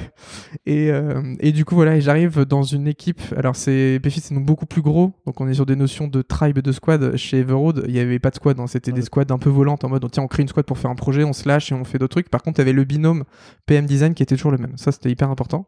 Et je pense que c'est hyper clé parce que sinon tu, je pense que tu as du mal à, à, reprendre un peu une, une méthode, une manière d'avancer avec quelqu'un que tu, que tu vois moins et que tu côtoies moins au quotidien dans ton, dans ton job. Euh, et je me retrouve dans la tribe fondation euh, et dans la squad à l'époque qui devait être dédiée à. Alors, navigation, ça s'est pas fait, mais au final j'étais sur tout ce qui était document management. En gros, sur Payfit, tu as une sorte de drive un peu local euh, côté admin. Hein. Côté employé, tu as juste euh, accès à tes documents. Euh. Mais à l'époque, d'ailleurs, tu même pas accès à tes documents, tu as juste tes bulletins de salaire. Hmm. Et dans l'espace employé, après, a été développé cet accès à tes bulletins de salaire, à tous tes, tous tes frais que tu vas mettre, à tous tes documents liés à, à toi en tant qu'employé. Et donc, j'arrive dans cette équipe-là, donc on bosse sur pas mal de, de fonctionnalités. Et ensuite, il y a un de mes collègues qui s'appelle Romain Dirks, qui est donc senior product designer euh, chez Payfit, qui est dans la même tribe que moi, dans une autre squad, lui qui est chez euh, User euh, Access, donc tout ce qui va être lié rôle et permissions, et c'est un gros sujet chez Payfit à l'époque, et je pense que ça l'est toujours, c'est très, très, enfin, dans toutes les boîtes, c'est un, un, gros sujet, surtout quand tu commences à te poser sur les sujets avec beaucoup, beaucoup, beaucoup de passifs. Ça prend du temps. Ouais. et du coup, Romain part de Payfit, et va chez Matera en tant qu'head of product design. je, je, je cale juste celle-là. Et moi, je récupère son scope. Donc, je vais dans son équipe avec, euh, avec son, son PM et, et, ses ingénieurs. Et, euh, et donc là, je suis, je suis. Je reste combien de temps là-dedans? Ce qu'il faut juste savoir, c'est que je suis arrivé chez Pfit un mois après, c'était bureau fermé Covid. Oui, ça, je pense que ça a joué de ouf sur ma vie. C'est ce que j'allais te demander. Ouais, ça, ça a été, honnêtement, ça a été hyper pénible pour plein de points. C'est que quand tu arrives dans une boîte, c'est la première fois que je faisais une boîte avec autant de gens. Avant, j'étais sur des boîtes capées, tu vois. Everroad, je suis arrivé, j'étais le 60, 70e, je pense. Je suis parti, on était 110, un truc comme ça. C'est pas un gros scale, donc tu connais tout le monde. C'est hyper agréable. Euh, t'arrives chez PFIT, t'es 500, donc déjà, euh, t'arrives, t'arrives dans le bus des nouveaux le lundi matin, euh, tu vois tes bureaux, tu fais déjà les 4 étages, waouh, c'est ouf. et tu dis bonjour à tout le monde, coucou, hop. Mm. Et tous les lundis matins, tu voyais 20 personnes arriver pendant un mois, et puis après, bah, annonce Covid, les, les, fondateurs de PFIT avaient pris un peu d'avance sur la fermeture des bureaux en préventif. Et donc, du coup, je crois, ouais, c'est un mois et demi après, plus de bureau, télétravail. Et là, je me dis, waouh, mais je connais même pas encore bien mon équipe design. C'est pas ouf.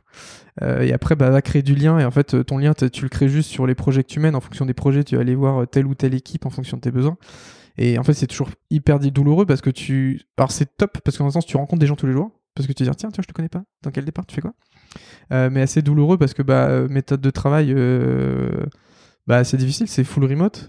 tu dois apprendre à changer un petit peu bah, ta manière d'aborder les, les, problématiques et puis tout le monde était un peu sous l'eau c'était un peu en fait c'était un peu le bazar quoi c'était pas c'est la boîte c'est en mode euh, tiens on restructure on fait quoi on change on arrête donc il y a un moment de flottement. Puis en plus Payfit qui doit s'adapter hyper vite à toutes les nouvelles règles ah mais ça mais euh, c'était enfin, franchement euh, bravo aux équipes product légales à l'époque enfin product local qui enfin qui gérait toutes les semaines tiens on a sorti ça ça ça ça on a mis à jour toutes les conditions tous les trucs. Surtout qu'à l'époque le gouvernement toutes les semaines il change les règles. Donc c'était franchement enfin big up hein, parce que moi j'aurais pas été capable de le faire. Et ce qui fait que nous côté nous enfin le, le Léa l'a un peu présenté mais Pfit euh, c'est vraiment euh, deux systèmes produits. Tu as un produit euh, local qui est qui est géré par des product builders et maintenant tu as du design dedans ce qui est très bien.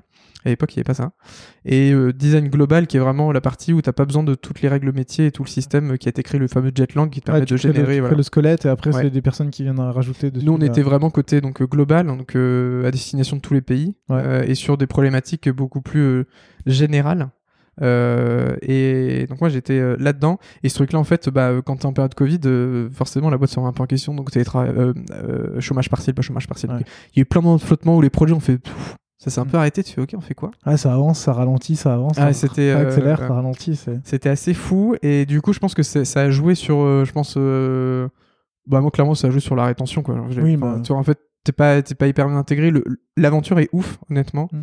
euh, je m'entends trop bien avec tout le monde je m'éclate. Euh, je fais entre guillemets enfin du design où je suis fier de ce que je produis en termes de vraiment là pour, le coup purement interface euh, parce que côté UX c'était toujours compliqué on avait un gros legacy sur pas mal de points mm. et du coup bah t'es un peu le, schéma classique de tu fais ton expérience parfaite, tu commences à partager avec les ingénieurs, on commence à découper le truc, découper, découper, découper, tu fais putain, en fait on sort rien quoi, c'est super. Euh, j'imagine qu'à ce moment-là, voir aussi des utilisateurs ou avoir des retours des utilisateurs, c'est impossible. Bah tu le fais, on a fait des vidéos, mais c'est même pour eux c'était pénible en fait. Ouais, et puis, à ce moment-là, les gens ils ont autre chose à faire. Ouais, donc euh, pas évident et surtout qu'en fait l'équipe fondation euh, dans laquelle j'étais, c'est vraiment notre taf si tu veux, c'était bah, remettre au propre des fondations produits. Et en fait, euh, bah, t'es pas forcément au contact des utilisateurs directement parce que c'est via des fonctionnalités un peu de base de ton produit que tu vas aller impacter positivement les équipes business qui vont se greffer par-dessus. Ok. Si tu fais bien tes rôles et permissions, tu vas pouvoir aller vendre des nouveaux outils pour le manager spécialisé, pour le comptable directement. Et euh, bon, je, je grossis le trait, et c'est pas exactement tout ce qui s'est passé, mais moi j'étais pas au contact constamment, si tu veux, euh, de quelque chose de très sexy. Enfin, des rôles et permissions, si tu veux, c'est pas le truc le plus excitant du produit. T'es vraiment genre euh, settings, page 2, hop, rôles et permissions. Enfin, tu vois, le truc vraiment planqué, Ouais. mais qui a un impact de maboule en fait sur le sur les, les- le, le business derrière, sur les solutions que les autres équipes, qui étaient elles vraiment euh, Tribe Solutions, euh, pouvaient apporter. Donc euh, hyper challengeant. Trop ouf de dire que les autres pouvoir scaler du produit sur toi, mais hyper difficile parce que t'es dans plein dans les problématiques engineering et toi designer tu peux rien faire dessus quoi. Avec un contexte ultra particulier encore une fois. Voilà. Et donc euh, et donc ouais, c'est l'aventure PFIT. Ouais. Et durant l'aventure PyFit, tu fais un truc quand même. J'ai- vraiment digué. J'ai essayé de retrouver des Ah, screenshots. je l'ai viré de LinkedIn ça. Ouais, mais j'ai quand même réussi à le retrouver. Boss. tu l'as pas viré de, de dribble. Et, Ouais. euh, en plus c'est même pas le le- l'un des l'un premiers screenshots de l'app. Oui, mais t'inquiète, j'ai réussi à retrouver l'application du coup sur le, sur le Play Store. ce qu'elle y est toujours. Donc, euh, ouais, j'ai ouais, un peu fouillé. Du coup, Both, euh, application qui permet de gérer les tâches, euh, les tâches ménagères et les tâches du quotidien en fait euh, dans, dans un couple, c'est ça? Exactement. comment, comment ça t'est venu? Euh, alors ça, c'est pas du tout moi qui ai eu l'idée. C'est Mathieu qui est ingénieur. Alors, il me semble-t-il, il est toujours chez PFIT. Euh, ingé, qui vient me voir justement pendant le confinement, pendant le Covid. Euh, période de taf un peu compliquée où on sait pas trop où on va. Donc en gros, bah, des petits moments de blanc, hein, honnêtement, en temps, t'es en mode, bah, on fait quoi, on sait pas. Et il vient voir, il me dit, euh, ouais, du coup, je me fais un peu chier. euh, J'avais bossé sur un projet il y a hyper longtemps. La UI, elle pue. Et euh, est-ce que t'es chaud pour me donner des conseils ou m'améliorer et tout Je commence à prendre en main sketch et tout, nanana. Cher le truc. Je m'ennuie un petit peu aussi ou à la campagne en télétravail. Je me dis, franchement, le projet il m'éclate. Viens, on fait, je suis chaud, on le fait ensemble. Et donc du coup, il y a aussi Vincent qui était ingénieur chez PFIT à l'époque, qui, rentre dans le truc. Et on bosse le truc. Donc c'est un projet qui est déjà vachement, avancé sur la partie maquette et réflexion. Euh, et après, bah, moi, je suis arrivé avec ma patte euh, product designer en essayant de réfléchir. Bah, ok, c'est quoi les meilleurs parcours et qu'est-ce qu'on peut faire euh, pour que ça soit euh, bah, hyper delightful, très sexy euh, et rendre vraiment un truc qui est, qui est chiant, euh, drôle, très gamifié. Et du coup, on s'est lancé là-dedans et franchement, c'était trop drôle et c'est ça, ça, franchement, ça a plutôt bien pris. Euh, Et Ouais, mais j'ai vu, euh, il y avait plein de, plein de super bonnes notes, plein de super retours. Pourquoi vous avez arrêté? Euh, pourquoi on a arrêté? C'est bah, en fait le boulot il est revenu au bout d'un moment. Ouais. Chez- mais tu vois, aujourd'hui, l'app est plus dispo, elle pourrait toujours l'être. hein. Ouais, non, on a décidé de la, de la virer. En fait, on pouvait plus maintenir des trucs. Il y avait plein de demandes. Et en fait, euh, c'était assez marrant. Ce qui avait été génial euh, et ma meilleure expérience en termes de, de communauté, d'échange avec les users, en fait, on avait monté un WhatsApp. En fait, dans le produit, tu pouvais genre euh, demander tiens, euh, j'aimerais euh, proposer une nouvelle fonctionnalité ou j'ai des, demandes. En fait, il y avait un Gform. Ouais. Et dans le Gform, on disait bah, est-ce que tu es chaud, si tu veux, pour rentrer dans un WhatsApp Et on te partage euh, des idées de features ou des petites améliorations par rapport à vos retours. Et ensuite, on vote. Et puis, euh, en fait, c'était un peu de la, des, des- ateliers d'idéation euh, en, en- en- de, de loin sur WhatsApp. Quoi. C'est stylé ça. C'est trop cool. Et euh, je peux te montrer après, après le- l'entretien, enfin le, le podcast, euh, des petits screenshots, j'en ai encore, c'est c'est assez marrant. Et du coup, bah, je faisais typiquement, je sais pas, sur euh, un truc, euh, on n'avait pas donné la possibilité de supprimer une tâche. Donc, euh, donc voilà, je, je refais un peu le scénario du jeu, enfin du jeu. De... L'idée c'était de gamifier un petit peu la vie de couple, surtout en période de confinement où tu te retrouves un peu euh, potentiellement à deux sous un même toit dans 30 mètres carrés. Tu peux vite te taper sur la tronche euh, ou dire des mots euh, pas très doux euh, dès que t'en as un qui fout rien dans le canapé et que t'as l'autre qui euh, étend ses machines. Euh, le postulat de base, il est quand même euh, très simple et très vrai, c'est que bah, majoritairement c'est la femme dans le foyer qui va se manger le plus de tâches ménagères. Et en fait, on n'avait pas du tout, du tout, du tout l'ambition ni le, le- le- côté de se dire on va régler tous les problèmes et tout, pas du tout. On voulait juste en fait que les gens se rendent compte du poids que ça représente. Et ce point, en fait, on l'a marqué avec des chiffres. En fait, c'est tout con. T'avais une tâche, euh, bah tiens, euh, j'ai euh, étendu la machine, c'est tant de points. J'ai fait, j'étais faire les courses, c'est tant de points. Et tu peux aussi créer tes propres tâches, te dire en fait c'est des tâches plus ou moins lourdes. En fait, t'avais tout un parcours de création de tâches où tu pouvais dire bah c'est une tâche qui est lourde. Après, tu l'enregistres et tu pouvais cliquer dessus facilement. Et l'idée, c'était que les gens se rendent compte à la fin de la semaine, bah tiens, tu vois, moi j'ai 100 points, toi t'en as 70. Et bah tiens, bah du coup, semaine prochaine, euh, tu, tu carbures et tu t'actives. Et l'idée, c'est de bah, pallier un petit peu à ce, cette inégalité au sein, au sein des couples. Et ce qui était assez drôle, c'est qu'en fait, pendant le confinement, il y a eu plein de colocs qui nous ont dit, les gars, ouvrez à plus parce que nous, on est, on n'est pas deux, hein, on est beaucoup plus. Et il y a toujours un coloc euh, qui est avec sa bière et qui fout rien dans le canapé. Et, euh, et c'était assez marrant. Et, euh, et ouais, et surtout en termes de, de UI, moi je me suis éclaté à l'époque. Franchement, euh, full mobile. Euh, bon, en vrai, j'ai fait full mobile que pour Apple. Le, pauvre Android, c'était des emojis. Enfin, c'est toujours la galère quand tu utilises des emojis euh, en. comment on appelle ça en qui se convertissent, enfin tu vois, qui, qui s'adaptent en fonction du, du, euh, device. du device. Ce qui fait que sur, euh, sur, iPhone, c'est bah, pour moi, c'est les plus beaux emojis qui existent. Hein. C'est très personnel, mais je suis très, euh, très Apple, Apple guy. mais ce qui fait que sur Android, c'était un peu moins, un peu moins joli. Et puis t'as des interactions qui marchaient pas aussi bien. En fait, on a mis en place le haptic sur iOS, donc c'était vraiment l'haptic. C'est tu cliques et t'as un feedback qui vibre en fait sur le téléphone. T'as différents niveaux. Et en fait, on a un problème. moi, on n'avait pas d'Android, donc on pouvait pas tester Android. Et il y a un des potes d'un des devs qui leur a dit les gars, virez les vibrations. Je dis quoi comme ça les vibrations me dit mais c'est tout petit les vibrations. Je dis non, non, sur Android dès que tu cliques ça fait c'était un enfer. Donc en fait on a mis des haptiques à plein d'endroits. Sur iOS c'était super sympa, genre tu cliques ça le petit clou, hyper agréable. Et en vrai pour marquer des fins de parcours ou, ou marquer genre t'as fait tant de points, tu as un petit truc qui te qui te capte un peu dans la main. Euh, enfin moi j'ai adoré ça. Donc là, c'était vraiment un délire de designer pur, hein, rien de rien de fou.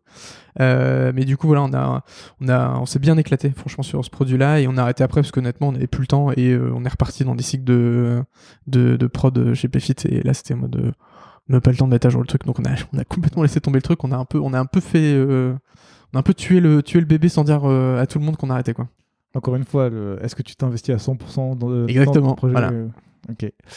Est-ce que j'ai regardé encore une fois dans ton parcours, est-ce que avant de, est-ce que tu, directement après PayFit tu vas chez June ou euh, tu vas chez, euh, bah voilà, est-ce que tu vas directement chez Matera ou est-ce que du coup tu fais un petit peu de freelance entre les deux? En fait, j'ai vu que tu avais bossé pour June, qui est une, application d'analyse produit en fait, d'analytics produit. Et où est-ce que ça se place dans ton parcours et... Euh, et ben je fais je fais un post LinkedIn pour dire que je quitte PayFit. Euh, je fais ça, euh, je suis assez présent sur LinkedIn. Je trouve c'est, enfin, c'est assez important et, ça m'a ouvert euh, plein de portes. Et donc, je, je conseille à pas mal de gens, même si c'est pas inné et euh, que ça peut sembler être, euh, je me mets vachement en avant et je fais trop de personal branding et euh, moi je et ego démesuré. En fait non, c'est juste partager des choses sans être dans le délire de faire un post par jour pour juste faire du reach. mais du coup, je fais un post pour annoncer que je quitte Payfit. c'est un truc que je fais systématiquement et j'ai Enzo du coup de, donc entre temps j'ai signé chez Matera. J'y suis pas encore. Euh, période de, deuxième confinement, j'ai la chance de me confiner au Portugal où il n'y a pas de restrictions, juste à part les restos ferment à 23h. Donc du coup, je suis euh, en resto de plage et j'ai euh, Enzo, le fondateur de June, du coup, qui est une boîte qui, est, qui sort du YC de l'hiver 2020.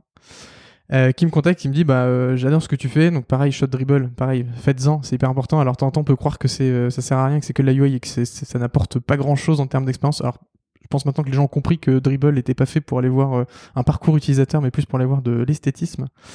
Et euh, il aime bien ce que je fais. Donc du coup, il me dit, est-ce que ça te chauffe de faire du freelance? Je dis, bah pourquoi pas. et ce freelance, en fait, à l'époque, je lis un bouquin, j'ai toujours pas réussi à le refaire, mais qui s'appelle...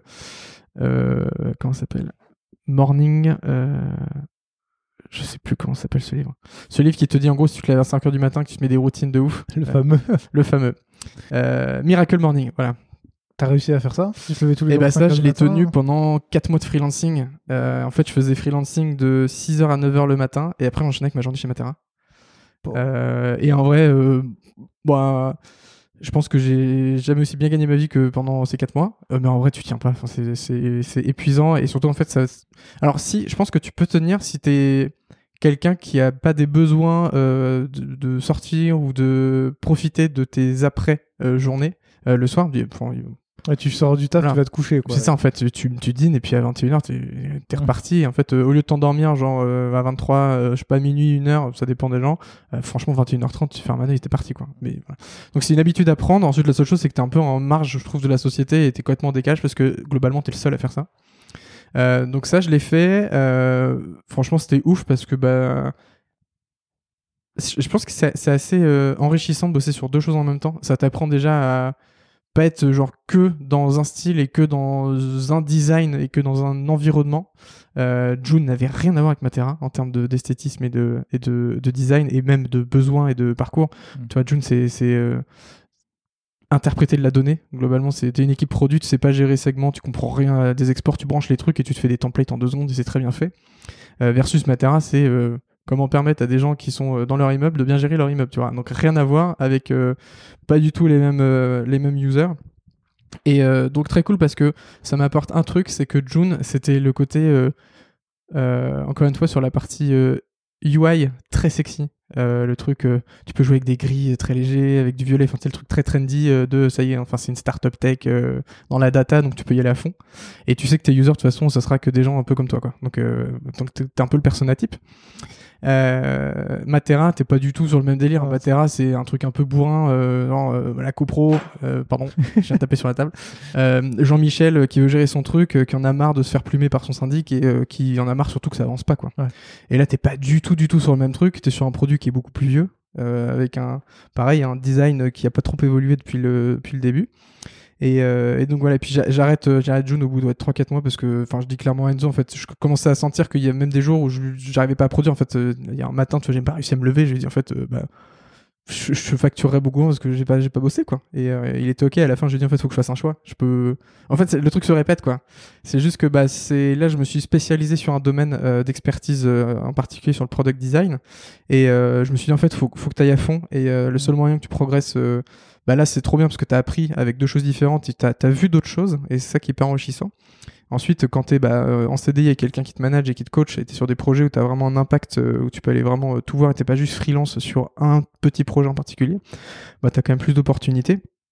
Et, euh, et donc voilà, donc je me mets à 100% euh, pour Matera et, et je passe, c'est là où je passe senior, je crois, ou moitié de chez Matera. Ouais. C'est senior product designer. C'est ça. Et je manage mon premier, euh, première stagiaire. Ouh. Ouh. Pareil, on a déjà parlé de Matera dans, dans le podcast avec euh, Théo Kopf, Ouais. qui, est, euh, qui est brand designer du coup là-bas. Senior brand designer maintenant Je sais. Ah, il est passé, il m'a fait très, enfin, le, la mention qu'il a écrite sur son LinkedIn, c'est très drôle quand tu vas sur son profil. T'as euh, ses expériences. Et donc, il a, il a listé tout ce qu'il s'est fait en tant que brand designer. Ouais.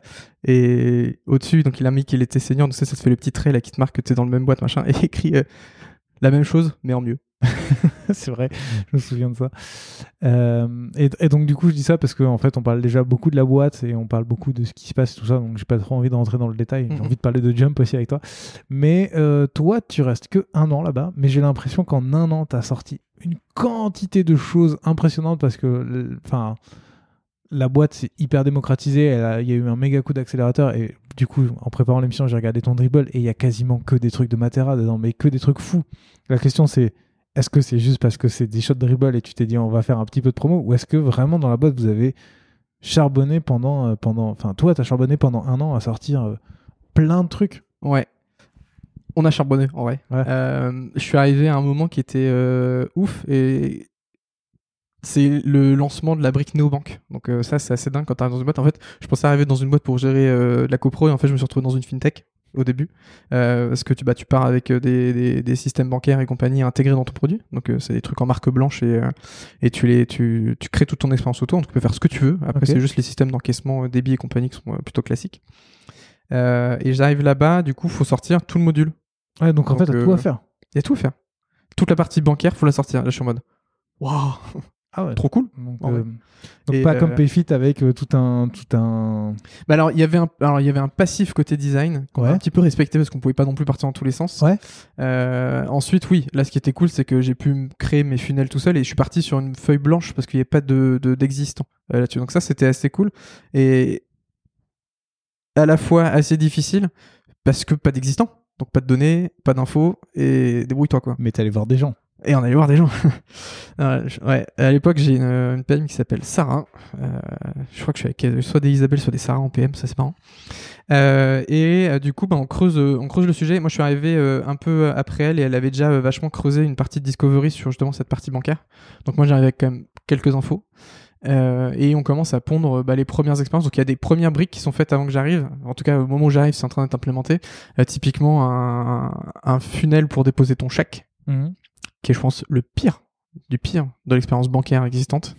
Euh, pourquoi? Parce que c'est conditionné à plein de trucs. Euh, si tu te plantes, en fait, on te demande de remplir sur la plateforme toutes les infos du chèque que tu veux encaisser. Ouais. Et après, le chèque, faut l'envoyer par la poste. Ouais. Voilà.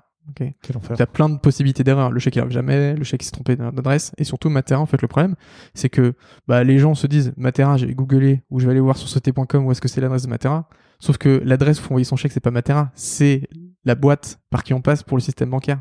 Donc il y a des chèques qui sont arrivés au bureau, il fallait les réexpédier. Et ensuite, le funnel était pas du tout bien fait, ce qui fait que ça générait tout un tas d'erreurs. Et c'est là où j'ai bossé sur euh, bah, une de mes. euh, franchement, ça a été ma meilleure expérience. On a vachement bien mesuré. On a eu des taux de succès après qui étaient ouf. Ça, passe aussi par euh, l'éducation de nos équipes en interne hein, sur comment optimiser le, le succès du dépôt de chèque, à la fois dans la partie aider les gens à remplir ce truc-là, et aussi bien vérifier Mm. euh, en amont avant de valider quelque chose. Euh, donc ça, euh, hyper excitant et super chiffre quoi. Enfin, j'ai fait, j'avais fait un petit post LinkedIn à l'époque avec un petit carrousel avec les chiffres et c'est trop cool parce que c'est, l'un des premiers projets où j'ai eu hyper rapidement parce qu'en fait le nombre de personnes qui ont pris l'option néobanque chez nous, enfin banque, compte bancaire, euh, bah en fait, il a été, la la croissance a été ouf sur ce module-là, euh, tout simplement parce que quand tu es une copro, la banque alternative fait, bon du coup vous êtes pro, on va faire les prix pro. Hmm. Et prix pro d'une banque, c'est super cher. Genre, Ouais. Tu veux faire une ligne de virement, c'est bon, bah on facture le virement, enfin l'enfer. Et nous on facturait genre un truc genre 9 euros le, le compte et tu peux faire ce que tu veux. Tu peux avoir, euh, il n'y avait pas de CB parce qu'il n'y avait pas de besoin. Hmm. Euh, c'est une question qu'on s'était posée à l'époque, Euh, mais t'as pas besoin de CB en fait. Les gens ce qu'ils font, c'est qu'ils se font une avance, euh, ils payent et puis de- font la facture et puis récupèrent après. Euh, donc voilà, donc euh, plein de trucs, design system à fond, euh, à fond. fond, C'est toi qui l'as mis en place du coup ou- non, il y avait déjà euh, de l'existant et euh, on l'a juste optimisé. Euh, J'ai poussé pour qu'on sorte un storybook. Et, et ouais, ça a été assez douloureux la sortie parce que pareil, en fait, le Matera, il y a beaucoup beaucoup de reconversions et profils ouf, ce qui fait que tu as une variété de, de profils qui est dingo. Et le seul truc, et ça j'en avais vachement parlé à l'époque, c'est côté front, en fait, on n'était pas, il y avait pas assez de, de, de, de gens avec beaucoup de- d'expérience. Et ce qui fait que, bah, en fait, en termes d'implémentation, la QA design, t'entends, elle était, mais genre, juste super longue et euh, hyper douloureuse parce que pour nous, c'était pas cool parce qu'on se dit, en fait, euh, bon, inspecter quoi. Figma vous aide à inspecter, inspecter, arrêtez de faire au doigt mouillé les trucs quoi. Et l'autre point, c'est bah euh, le design system était pas assez développé, donc hyper contraignant. Donc en fait, toutes nos expériences se ressemblaient. C'est des blocs, des blocs, des blocs. Et tu fais merde quoi. Il y a un moment, il n'y a pas que des blocs dans la vie. Et bah vu qu'on était contraint, alors ça par contre, il y avait une, une bonne culture, mais qui était très frustrante pour les designers, c'est que on se faisait bloquer par tous les ingénieurs en mode si c'est pas design system compliant, on le dev pas. Ce qui est plutôt. une- Ah, ah. Qui, alors, mais je suis 100% pour, en vrai, parce que le jour où tu le mets à jour, ça se débloque. Sauf que quand t'as pas le temps de le mettre à jour, Ouais. euh, au final, euh, tu crées des expériences qui sont bah, pas fifoles et tu dépends vachement de l'existant. Euh, donc j'ai pas mal poussé là-dessus. Je dis pas du tout que j'ai eu un énorme impact parce que ça restait assez long, mais on a quand même mis en place plein de plein d'outils et plein d'éléments qui nous permettaient de voir un petit peu bah, ce qu'on avait de dispo. Parce qu'en fait, il y a un moment, un moment, on savait même pas entre ce qu'on avait sur Figma et ce qu'on pouvait utiliser, qu'est-ce qui était vrai quoi. Ouais. Il y avait une différence entre l'existant euh, designé et l'existant prod. Donc il y a eu un taf là-dessus. Et, et- mais c'était euh, c'était c'était hyper intéressant et ouais, on a fait euh, beaucoup beaucoup beaucoup beaucoup beaucoup de boulot. Pourquoi tu pars? Et bah pourquoi je pars? Eh bah euh, je pars parce que je pensais honnêtement Matera, je me suis dit enfin je pensais je me pose quoi. Je- j'ai pas arrêté de faire des euh, un an et demi, un an, un an. Enfin, je, je rebondis beaucoup. Euh, ce qui me permet et, euh, et c'est le jeu aussi, mais ce qui me permet bah, euh, de toucher à plein de choses. Euh, ce qui me permet euh, bah, d'avoir euh, une carrière qui augmente, que ce soit sur la partie purement salaire et sur la partie rôle. Ce qui est plus compliqué quand tu restes dans la même boîte pendant 5 ans.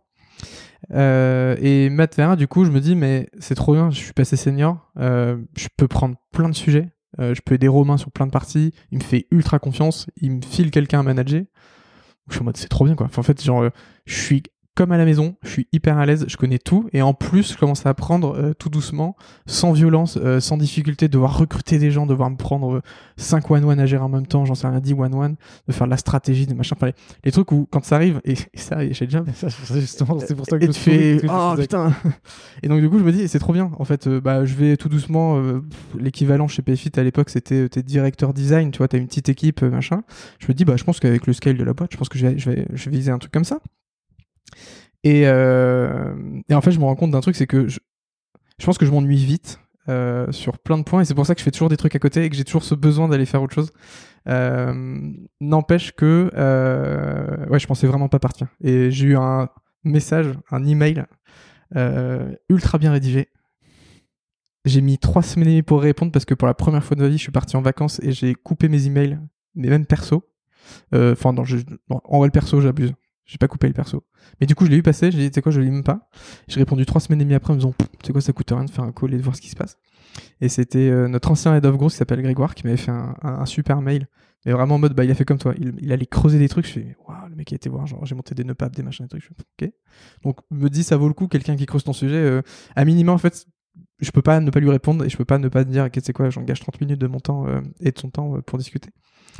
Et donc ça, c'est, je lui réponds fin août 2021 et on a un call pas très loin après. Et il me raconte un peu bah, Jump, il me raconte un petit peu pourquoi il a rentré, enfin pourquoi il est dans cette boîte, ce qu'il propose, pourquoi il me contacte.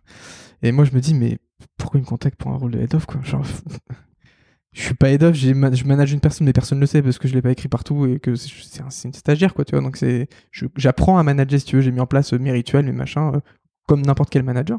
Mais je suis, je me sens pas du tout au niveau et prêt pour me dire, allez mec, tu prends ta valise et euh, viens monter l'équipe, quoi.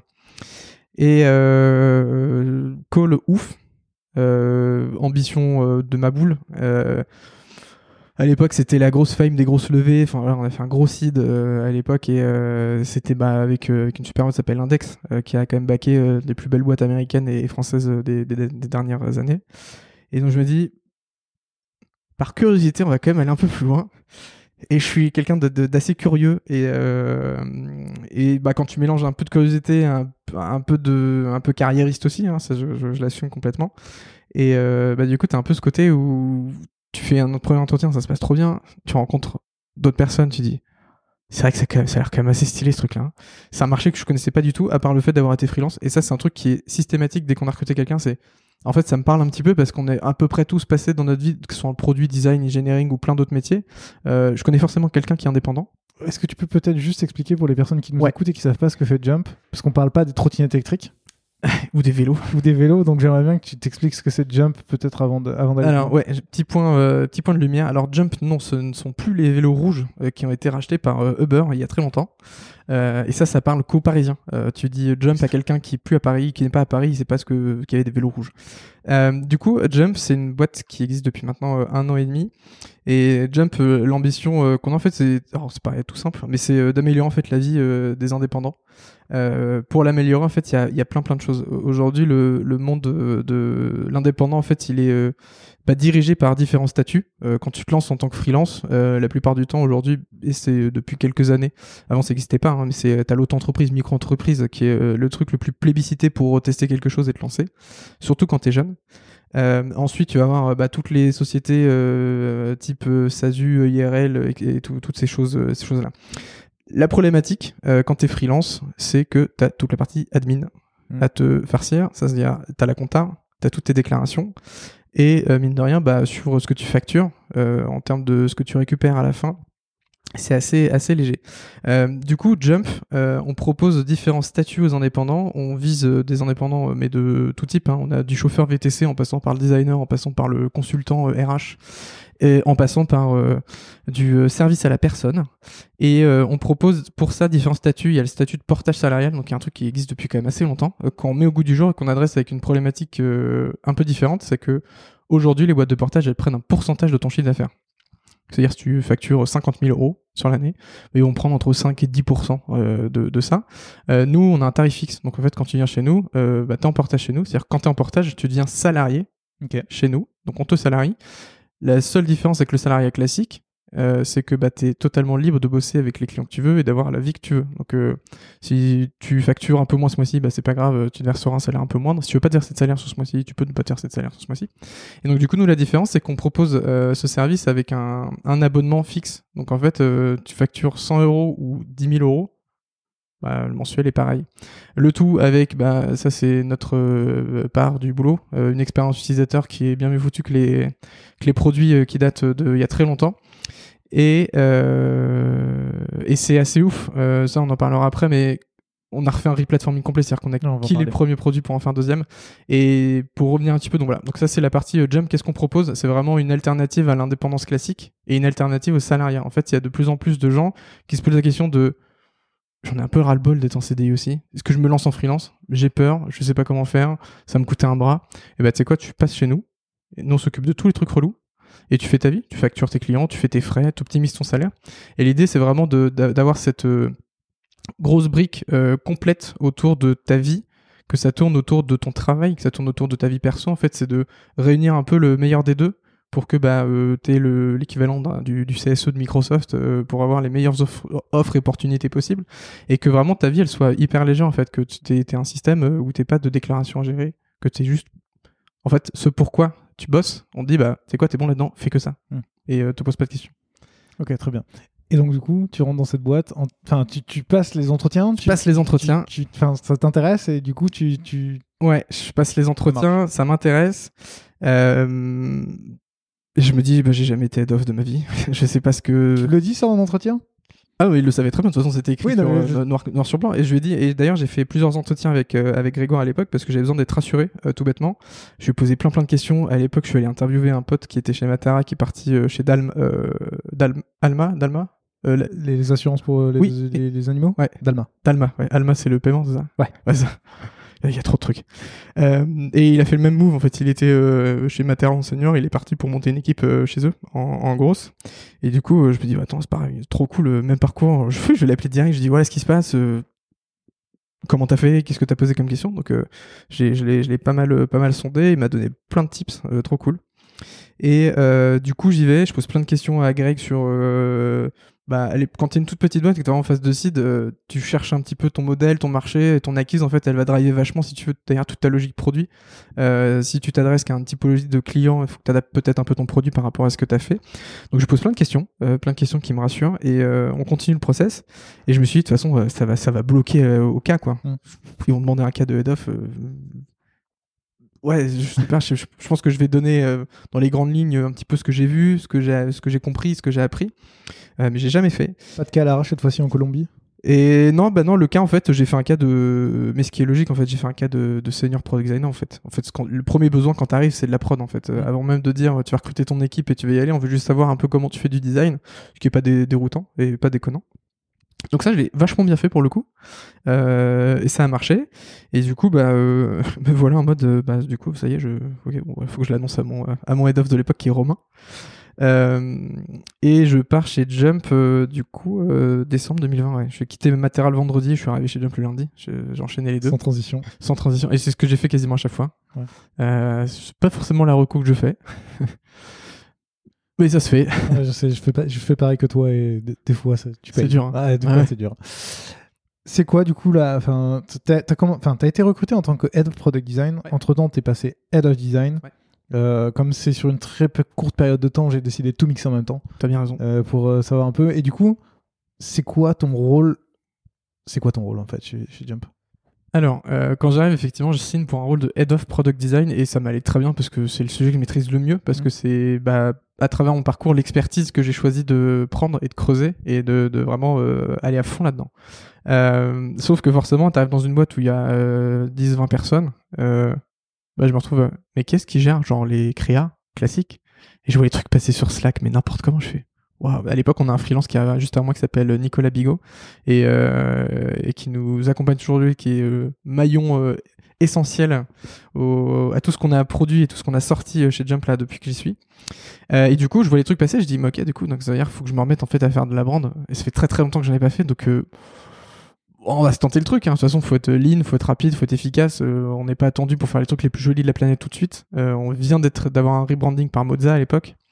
Parce que le premier design, c'est notre CEO qui l'avait fait. Donc euh, ça a fonctionné, ça a permis de sortir le produit. Donc euh, il y a pas mal de choses à revoir, quoi, mais euh, il le sait et on, on- on rigole pas mal dessus. Mais donc voilà, on commence comme ça. Et en fait, ce qui s'est passé, pourquoi le switch de product design à design, c'est tout simplement une question de. bah, Il y avait personne pour gérer ce truc-là. Et que j'ai vraiment la volonté et, et l'envie d'avoir une équipe design globale. En fait, c'est à, à travers toutes les expériences que j'ai euh, traversées. Matera, en fait, c'était splitté. T'avais le design qui était côté market, euh, enfin la brand design qui était côté market, donc Théo qui était de son côté. Donc là, ça a changé maintenant qu'il y a un nouveau euh, head of euh, design qui est arrivé. Théo était rattaché maintenant à, l'équipe, il l'a dit tout à l'heure. Euh, mais donc, euh, en fait, j'ai vécu pas mal de, de formations différentes. Euh, pareil chez Payfit, la brand était complètement sur le market. Et ce qui fait que des trucs tout bêtes, hein, mais le bleu n'est pas le même bleu. euh, les fontes sont pas les mêmes. Et t'as un truc où t'as un site marketing qui est super fancy, super joli, qui est génial. T'as ton produit, c'est bleu, blanc, gris. Mhm. T'as pas d'illu, t'as pas d'émotion, t'as rien. Euh, et donc t'as en fait le truc, le béaba du truc, c'est t'as juste pas de consistance. Et je me dis, j'ai la chance d'arriver dans une boîte où on me dit, on repart à zéro sur tout le design. hein. C'est-à-dire le produit, on le garde, mais le temps que vous produisez le nouveau, la brand, on vient de la refaire. Donc la brand Moza, euh, bah, c'est Moza quoi. Ils font des trucs. euh, euh, suffisant, je pense, pour se lancer. Euh, de temps en temps, un peu galère à actionner. En fait, on a des petites formes graphiques qui rendent des trucs assez jolis, mais dans les faits, dans l'utilisation, c'est hyper complexe. Donc, on galère même nous-mêmes, tu vois, à encore les utiliser. Donc là, on est en train de sortir notre brand book, et on est en train de tout doucement les enlever. Pas complètement, mais juste pour qu'on puisse l'utiliser plus facilement. Ouais. Et donc, j'arrive là-dedans et euh, bah, je veux voir mon CEO. Je dis en fait, euh, la partie brand, euh, je vais le prendre du coup. Euh, mais il faut juste qu'on soit OK sur le fait que euh, je le prenne. Euh, et ça s'est fait comme ça, tout simplement. On a été chercher après une brand design freelance euh, qui s'appelle Clotilde, euh, qui est dans notre équipe maintenant aujourd'hui en CDI, et qui a fait toutes les étapes. Elle était freelance euh, avec un statut d'indépendant classique. Elle est passée en portage chez nous, donc via Jump pour bosser pour Jump. Et puis après, elle a dit OK pour un CDI en full time. Donc assez marrant. On va parler de ton équipe, mais juste avant, aujourd'hui, du coup, c'est quoi tes missions? J'entends bien le. T'arrives, t'es un peu le pompier qui doit éteindre tous les feux. Et après, comment tu, comment tu fais Comment, tu, En comment fait, ça se passe c'est même pas du pompier qui doit éteindre tous les Oui, feux. non, en fait, parce que vous refaites, vous refaites tout. Quoi. Bah, en fait, c'est surtout, c'est, on a un produit, en fait, quand on arrive, euh, côté produit, euh, et côté engineering, en fait, il y a un produit qui a été développé, et ce produit a été fait sur euh, une stack technique euh, très ancienne, en fait, qui est dédiée à des produits type Microsoft, donc des, des gros, gros, gros, gros machins. Donc, deux choses là-dessus. Pour recruter des ingénieurs sur cette technologie, c'est compliqué. T'en as pas beaucoup. Et du coup, le choix qui a été fait, c'est de se dire, euh, en plus, il y a pas mal de petits problèmes, de petits bugs. Si on n'a pas des gens pour savoir débugger ce truc-là, ça va être compliqué. Et si on n'a pas des gens pour savoir développer sur ce truc-là, ça va être ultra compliqué. Donc le, le, le choix, il est fort. Le choix, il est tout simplement de recréer une plateforme de zéro, que ça soit sur la partie euh, infrastructure, sur la partie euh, technique, produit et design. Euh, donc là, je parle vraiment du produit pur. Mhm. Euh, côté marketing, il y a Mozza qui a refait le site internet de son côté. Euh, donc là, on arrive là et euh, donc moi, je suis en charge de bah go en fait. Faut recommencer de zéro. Donc quand tu recommences de zéro, c'est c'est la première fois de ma vie que j'arrive sur un Figma où il y a rien. Et le seul truc qu'on a, c'est le brandbook de Mozza. Je fais oh. bah petit syndrome de la page blanche aussi en fait. Le retour. tu fais ok mais donc du coup faut prendre des parties pris très forts dès le début Ouais. euh, sur euh, ta navigation et en fait j'ai vécu tellement de trucs douloureux dans toutes mes expériences la navigation chez PFIT c'était un énorme sujet où en fait c'est un embrique enfin un empilement de, de fonctionnalités où aujourd'hui en fait si tu refais un taf dessus mais je pense qu'il faut des mois et des années pour sortir un truc euh, qui marche mieux et donc te dire comment je fais pour être dans cette démarche ultra lean pour sortir un produit qui est très lourd parce qu'on a des notions de paye, des notions de client, des notions de facturation, des notions de frais, euh, des notions juste bah, de dashboard, euh, des notions de settings et de paramètres et de profil. Donc juste le classique basique d'un un produit. Mm. Et c'est très long à sortir, mais non, quand tu repars de zéro.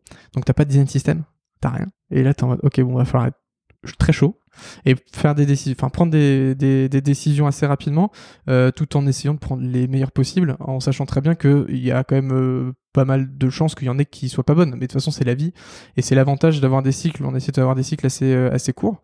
La seule complexité de ça, c'est qu'en fait, pendant 10 mois, on a bossé sur le nouveau produit. Mm. On l'a jamais mis en prod parce que on pouvait pas tout sortir, juste sortir une petite partie parce que c'est une nouvelle plateforme complète. Et donc du coup, bah tu y vas à l'intuition beaucoup. Euh, tu vas beaucoup avec tes équipes en interne qui connaissent ultra bien le produit parce que vu que la V1 fonctionne pas très bien, ils font beaucoup de tâches à la place des users, donc ils ont quand même beaucoup beaucoup d'informations. Euh, et donc j'arrive, donc c'est un peu euh, branle-bas de combat de, en fait, faut aller très vite parce que l'autre notion, c'est qu'on a changé de logiciel de paye interne, donc pour faire toute la paye de nos freelances, et bah hard deadline de changement de logiciel de paye fin d'année. Donc en fait, on pouvait pas dépasser la fin d'année là, donc là le produit est en route maintenant depuis euh, début d'année.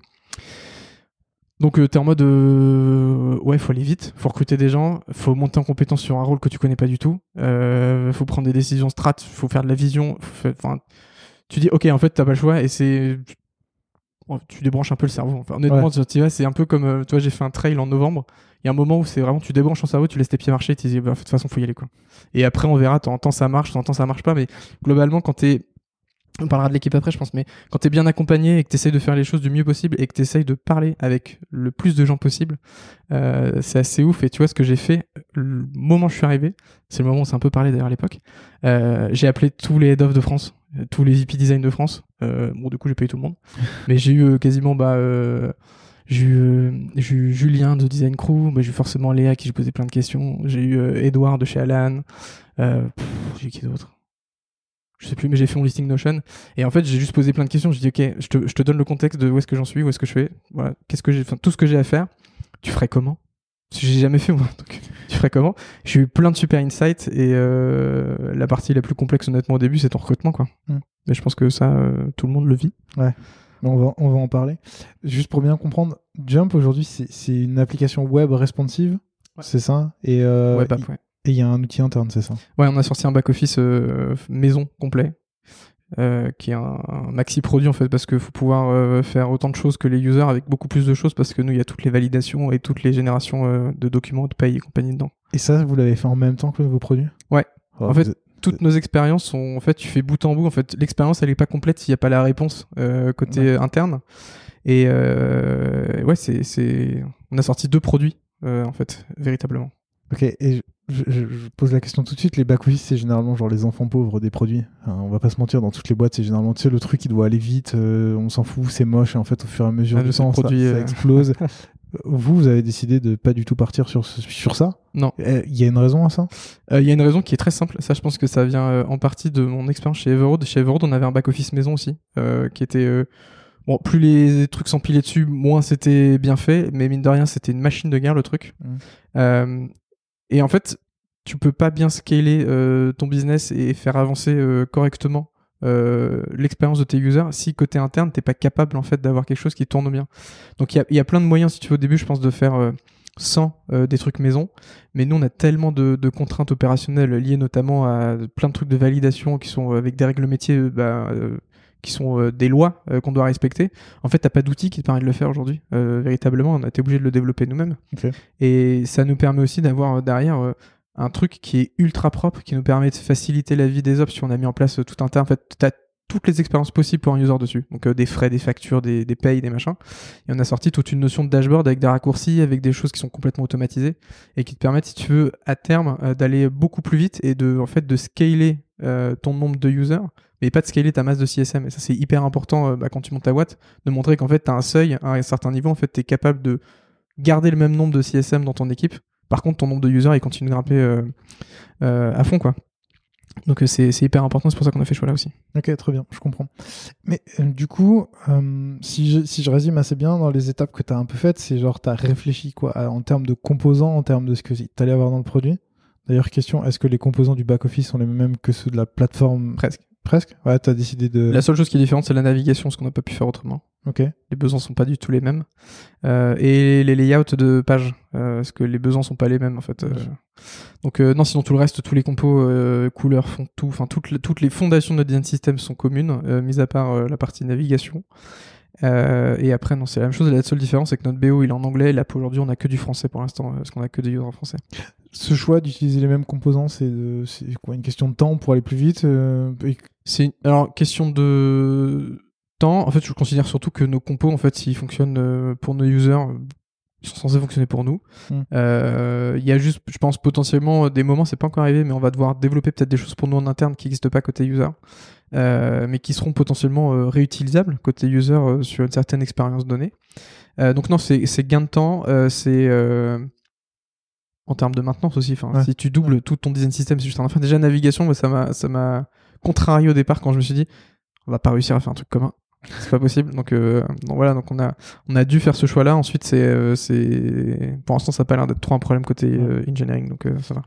Et du coup, tu commences ces composants-là, tu bosses avec les devs, j'imagine. Tu, tu fais comment pour, enfin, je sais pas, est-ce que tu crées les composants et après tu crées tes, tes, tes features, tes, mhm. etc. Et tu vois avec les devs au fur et à mesure, ou est-ce que vous vous dites on va d'abord créer les Lego et puis ensuite on verra au fur et à mesure et puis. Euh, bah, on l'a fait vraiment euh, par euh, pas le choix. en fait, on a commencé avec la première expérience, qui est l'expérience qui réunit le plus de fonctionnalités de notre produit. C'est tout simplement l'onboarding. En fait, pour t'onboarder chez Jump, pour avoir besoin de plein d'infos, plein de choses. Et l'onboarding, si tu veux, c'est un maxi formulaire sur plein, enfin sur plusieurs pages.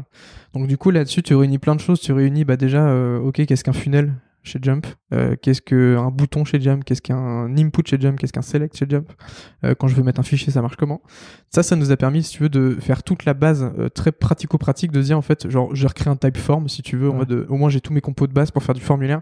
Et globalement, quand tu fais du SaaS, c'est 90%, de ton taf, quoi. Donc là-dessus, c'était un super point. Euh, ça nous a permis d'aller assez vite parce qu'en fait tu te poses pas non plus 36 000 questions euh, tu sais que bah euh, voilà le ton input il va avoir telle taille ensuite tu vas juste te dire ok niveau stylistique bah, tu regardes un petit peu ce qu'a fait Mozart ta charte on a beaucoup de formes un peu arrondies arquées donc on va pas faire des inputs qui sont rectangulaires droits Euh, puis c'est pas trop la trend de- depuis quelques années. Euh, du coup, voilà, donc ça te permet d'aller assez vite là-dessus. Tu poses un peu tous tes compos de base, tes fontes. Ça, ça, ça a été assez vite. Ce qui a été beaucoup plus compliqué, c'est quand tu passes maintenant sur la partie euh, espace client. Donc une fois que tu fini ton onboarding et que tu rentres sur l'interface, là du coup ton produit ressemble à quoi? Parce que c'est pas un funnel, c'est pas un formulaire. Là tu arrives sur un truc qui va te présenter de l'information, qui va te donner des actions à faire, qui va te, te guider un petit peu dans ton quotidien et sur lequel tu vas faire plein plein de choses différentes. Et ça, ça a été plus long. On a fait euh, pas mal d'ateliers, pas mal de réflexions sur euh, comment on réfléchit notre navigation pour en, que ça soit en scalable. interne ou avec euh, aussi même des utilisateurs Euh, non, ça, tout ça, on l'a fait en interne par question de temps. En fait, on était vraiment euh, mais short, short, short. Hmm. On a dû d'ailleurs cutter plein de trucs qu'on pensait sortir à la fin parce qu'on s'est en fait euh, juste ça rentrait pas. Ouais. Donc euh, là, ça fait si tu veux euh, tout le trimestre. Là, ty- typiquement, le produit il est en prod depuis janvier. Et tout le premier trimestre, c'est euh, déjà résolution de bugs parce que forcément, quand tu le mets entre les mains des users, il y a des trucs qui cassent. Ah ouais, justement, je voulais te poser la question parce que 10 mois, c'est hyper long et euh, j'ai l'impression que là, vous super quoi dans un effet tunnel et du coup, Ouais. euh, y a- à aucun moment vous avez testé le. Non, on n'a pas pu. En fait, euh, question de ressources.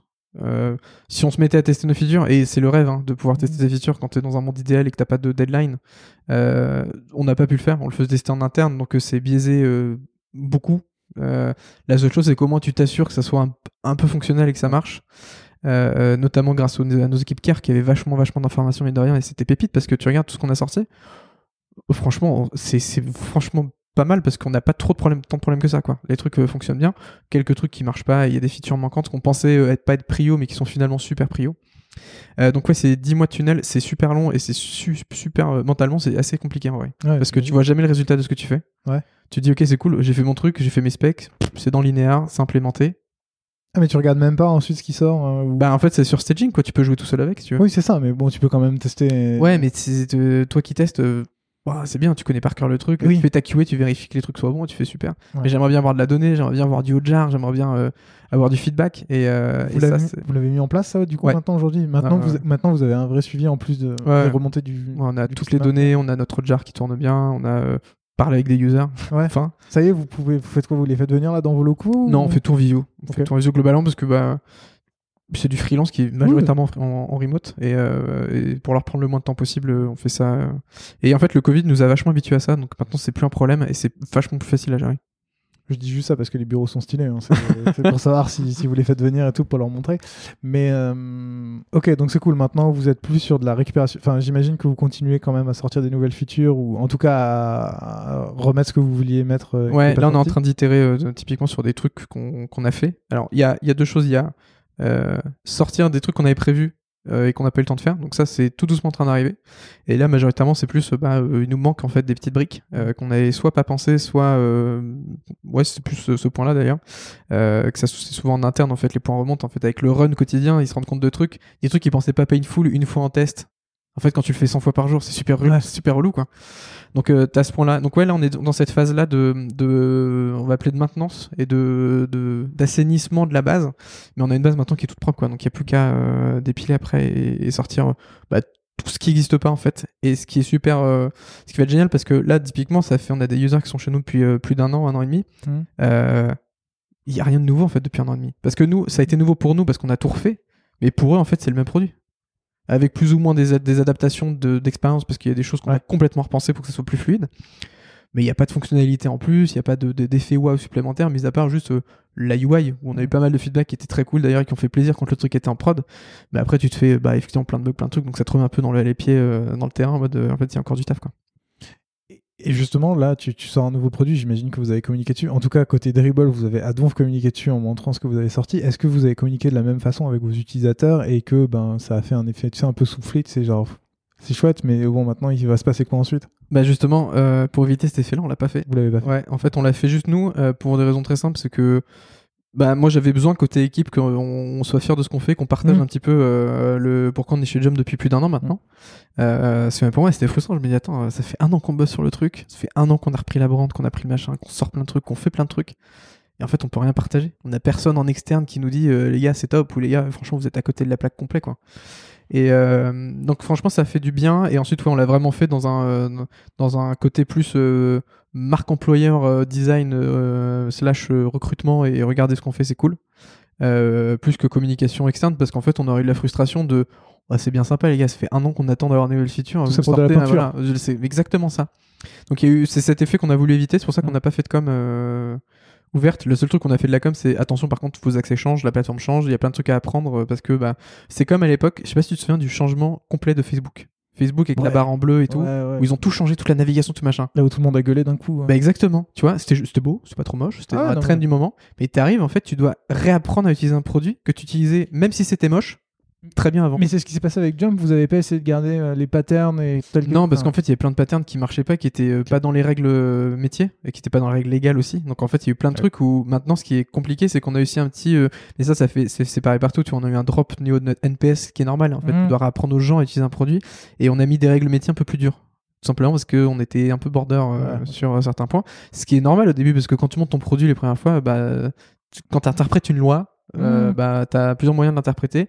Et pour se baquer, pour éviter euh, d'être euh, hors des clous, et en vrai, on l'était pas tant que ça, mais c'est juste que bah, tu as certains trucs qui étaient possibles avant qui le sont plus aujourd'hui. Donc, ça, on a eu quelques retours euh, un peu négatifs. Mais ensuite, voilà, quand tu refais un produit, de toute façon, tu capitalises certes sur ta masse de clients existants, mais c'est surtout sur tous ceux qui vont arriver, qui Oui. vont arriver sur un produit. Qui, ça sera le même produit pour eux, ça sera pas une évolution d'un produit. Et de toute façon, les gens n'aiment pas le changement. Enfin, ça, c'est un classique. Donc, Classique. Ouais, ouais. Très bien, ok. T'as parlé de remotiver tes troupes design? On parle de l'équipe? Ouais, allez. Quand t'es arrivé, t'étais tout seul, c'est ça? Alors, non, Non, t'avais un freelance. Quand je suis arrivé, en fait, je suis arrivé euh, un mois et demi après euh, Nicolas. Nicolas, qui est en freelance euh, trois jours par semaine. D'accord donc, Nicolas, quand il est arrivé, si tu veux, bah, c'est un peu lui qui a posé les toutes premières briques bah, de sur à quoi allaient ressembler un petit peu nos premiers composants, les styles et compagnie par rapport à ce que nous avait donné Moza. Mhm. Euh, donc, octobre, il arrive. Moi, j'arrive en décembre. En décembre, on demande un peu de réfléchir à une organisation d'équipe et aux besoins en recrutement pour faire un budget. Pareil, t'apprends à faire un budget. tu te rends compte qu'une équipe design coûte super cher en fait. Euh, et euh, on enchaîne après sur euh, premier recrutement. Donc euh, je fais tous mes calls avec tous les head je prends plein de feedback, plein de, je, recueille plein d'informations. Et euh, bah, globalement, ce qu'on dit, c'est vu le taf qu'il faut faire, faut vraiment pas que tu perdes de temps sur entre guillemets ce qu'on pourrait appeler des futilités de gestion d'équipe au début. Et du coup, euh, capitalise sur des gens avec de l'expérience sur lesquels tu vas pouvoir vachement te reposer et tu seras pas euh, derrière à faire euh, bah, de la review design tous les deux jours pour aller voir que euh, ce qui est produit est bon et logique et passer beaucoup de temps sur l'accompagnement. Moi, je lui dis, ok, trop bien, go. Chut. Welcome to the jungle, senior product designer, ta ta ta ta, boîte ouf, nanana. Et là, tu te confrontes à la dure réalité. Oh, du la marché. dure réalité du marché. En fait, bah, je suis pas connu en tant que head of. Ouais. Euh, je suis bébé head of. Euh, je viens d'arriver dans la boîte. En fait, euh, t'as plein de points qui font que t'es pas une Léa Mendes ou quand tu mets une offre, en fait, tu te dis putain, c'est Léa Mendes qui recrute, c'est ouf. Euh, donc, euh, tu dois un peu bah, euh, te débrouiller par tes propres moyens. Tu vois que dans ton pipe Welcome to the Jungle, en fait, t'as plus de graphistes que de senior product designer. Donc, c'est assez frustrant au début. Parce que t'as l'impression de te battre à un truc où en fait tu sais que tu perds d'avance euh, et, euh, et assez difficile et donc du coup en fait au bout d'un moment euh, bah tu ouvres hein, un peu les vannes à autre chose que du senior euh, sachant que tu sais que tu vas perdre plus de temps à essayer de recruter et chasser un senior euh, qui va être très bien surtout c'est à l'époque où les boîtes venaient de lever euh, mais des montants hallucinants donc euh, revalorisation salariale dans les grosses boîtes donc euh, j'ai tapé partout j'ai tapé Payfit Spendesk machin chez tout le monde je pouvais même pas payer les mecs quoi. Enfin genre c'est c'est en fait il y a, y a différents niveaux aujourd'hui de de, de de de grilles. Et en fait sur les grilles je pouvais même pas m'aligner. Donc je dis, en Ah fait, ouais, ouais. même un senior je peux pas bien le payer euh, entre guillemets par rapport à ce qu'il vit aujourd'hui. La seule chance que j'ai de mon côté c'est de lui vendre un truc ultra sexy. Parce qu'on repart d'une page blanche. Il y a tout à construire. Il y a l'équipe à former. Hmm. et euh, je suis certes of mais en fait euh, je suis surtout là pour euh, monter l'équipe. Et en fait on va la monter tous ensemble. Donc en fait il y a un truc de ouf à faire avec une boîte qui est hyper jeune avec un produit qui est hyper cool et donc je me dis bah j'ai quand même pas mal de de- d'armes qui peuvent me, me servir à débaucher des gens bah non j'ai beau faire des emails de ouf je te jure j'ai fait des emails de prospection je pense que je pouvais passer une heure et demie à faire ce que tu as fait, je pense que pour préparer l'entretien, à regarder les LinkedIn de tout le monde, les blogs, les tout, pour faire mais ne serait-ce que des micro-anecdotes. Mais t- Mais t'as fait ce que ce qu'a fait euh, la personne qui t'a recruté chez Jump en fait. En plus poussé presque. Je me souviens, euh, je crois que tu m'avais envoyé un message aussi, où tu m'avais fait ce pitch exactement que tu viens de nous sortir. Ouais. Et en vrai, ça prend du temps. Alors en vrai, c'est, c'est, c'est un super exercice, mais ça prend trop de temps en fait. Enfin, si tu Ouais. passes une heure et demie par email sans être sûr d'avoir une réponse. Donc par contre, je maximise mon taux de réponse. Je pense que j'ai eu vachement de réponses par rapport à la, au standard du marché. Et au bout d'un moment, je me dis en fait, euh, stop, on va euh, repasser sur product design classique et je vais ouvrir euh, un peu à tout. Et euh, ça fait depuis 2018 que j'entendais parler de The Design Crew. Mm. Euh, et en 2018, j'étais un peu, honnêtement, au départ, j'étais un peu sceptique sur The Design Crew. Je me dis, ok, c'est quoi c'est- formation, euh, je, pense que ça suffit pas, tu vois. Enfin, moi, je me dis, je suis passé par plein de trucs pour arriver à faire du product design. Je trouve que 8 semaines, c'est court, quoi. Enfin, euh, donc voilà, et euh, je reste sur cette idée depuis 2018. Et j'ai Noémie qui se pointe sur mon LinkedIn et qui me fait un message et qui postule en même temps. Et j'ai, je crois, Jordan ou je sais plus qui, qui voit l'offre, qui me contacte, ou c'est moi qui le contacte, je sais plus dans quel sens c'est à l'époque, enfin donc l'année dernière. Et qui me dit, bah du coup, il y a Noémie qui a postulé, euh, qui euh, sort du batch et tout. euh, franchement, euh, profil cool. bah, tu verras quoi. Et du coup, bah, Noémie, je la rencontre et tout machin. Donc, euh, me, raconte un peu son parcours. Donc, c'est une jeune reconversion, tu vois, elle a 27 ans. Donc, c'est pas quelqu'un qui a passé 15 ans dans un, dans un secteur avec un métier qui change complètement.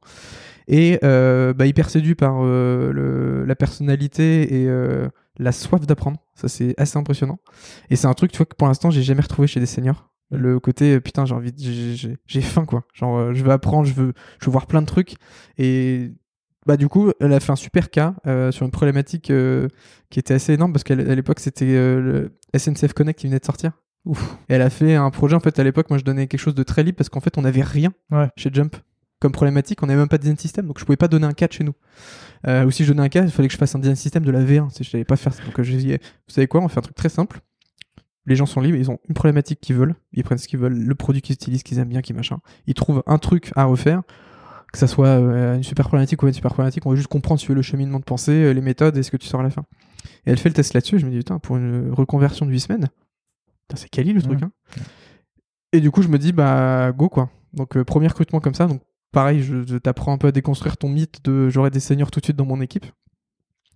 Euh, donc elle arrive euh, bah, assez rapidement du coup parce qu'elle euh, venait de finir son le batch de The Design Crew et bah, progression de ma boule quoi. Ça c'est assez impressionnant. Enfin en fait Mm. c'est comme tout quand t'es junior et que t'arrives, tu progresses, t'as toujours cette courbe qui est très rapide au début et qui après prend plus de temps. Mais, mais écoute, super profil, super recrutement. Et donc merci à The Design Crew pour la formation. Euh, deuxième profil, euh, donc en parallèle de ça, donc je te racontais tout à l'heure, il y a Clotilde, euh, Clotilde qui est senior brand designer, qui était il y a très longtemps chez Mon Docteur, qui a vécu le rachat par Doctolib. Et, du coup, c'est Nico Bigot qui me l'a recommandé, parce qu'ils sont très très copains et ils bossent pas mal ensemble. Du coup, il m'a dit Bon, j'ai quelqu'un dans mon contact, il s'appelle Clotilde. Et euh, ça a commencé comme ça avec euh, des premiers whitebooks, enfin des trucs très marketing euh, à produire. Et euh, bah, de fil en aiguille, de plus en plus de demandes et euh, de plus en plus de. C'est très cool de bosser ensemble et, euh, et go, on y va. Donc ça s'est fait comme ça et ça s'est fait, comme je te disais, en trois paliers freelance. Elle est venue utiliser le produit Jump pour nous et en bossant pour nous. Et ensuite, CDI, CDI chez nous. Euh, et après ça, j'ai continué avec un dernier recrutement qui m'a pris beaucoup plus de temps cette fois-ci.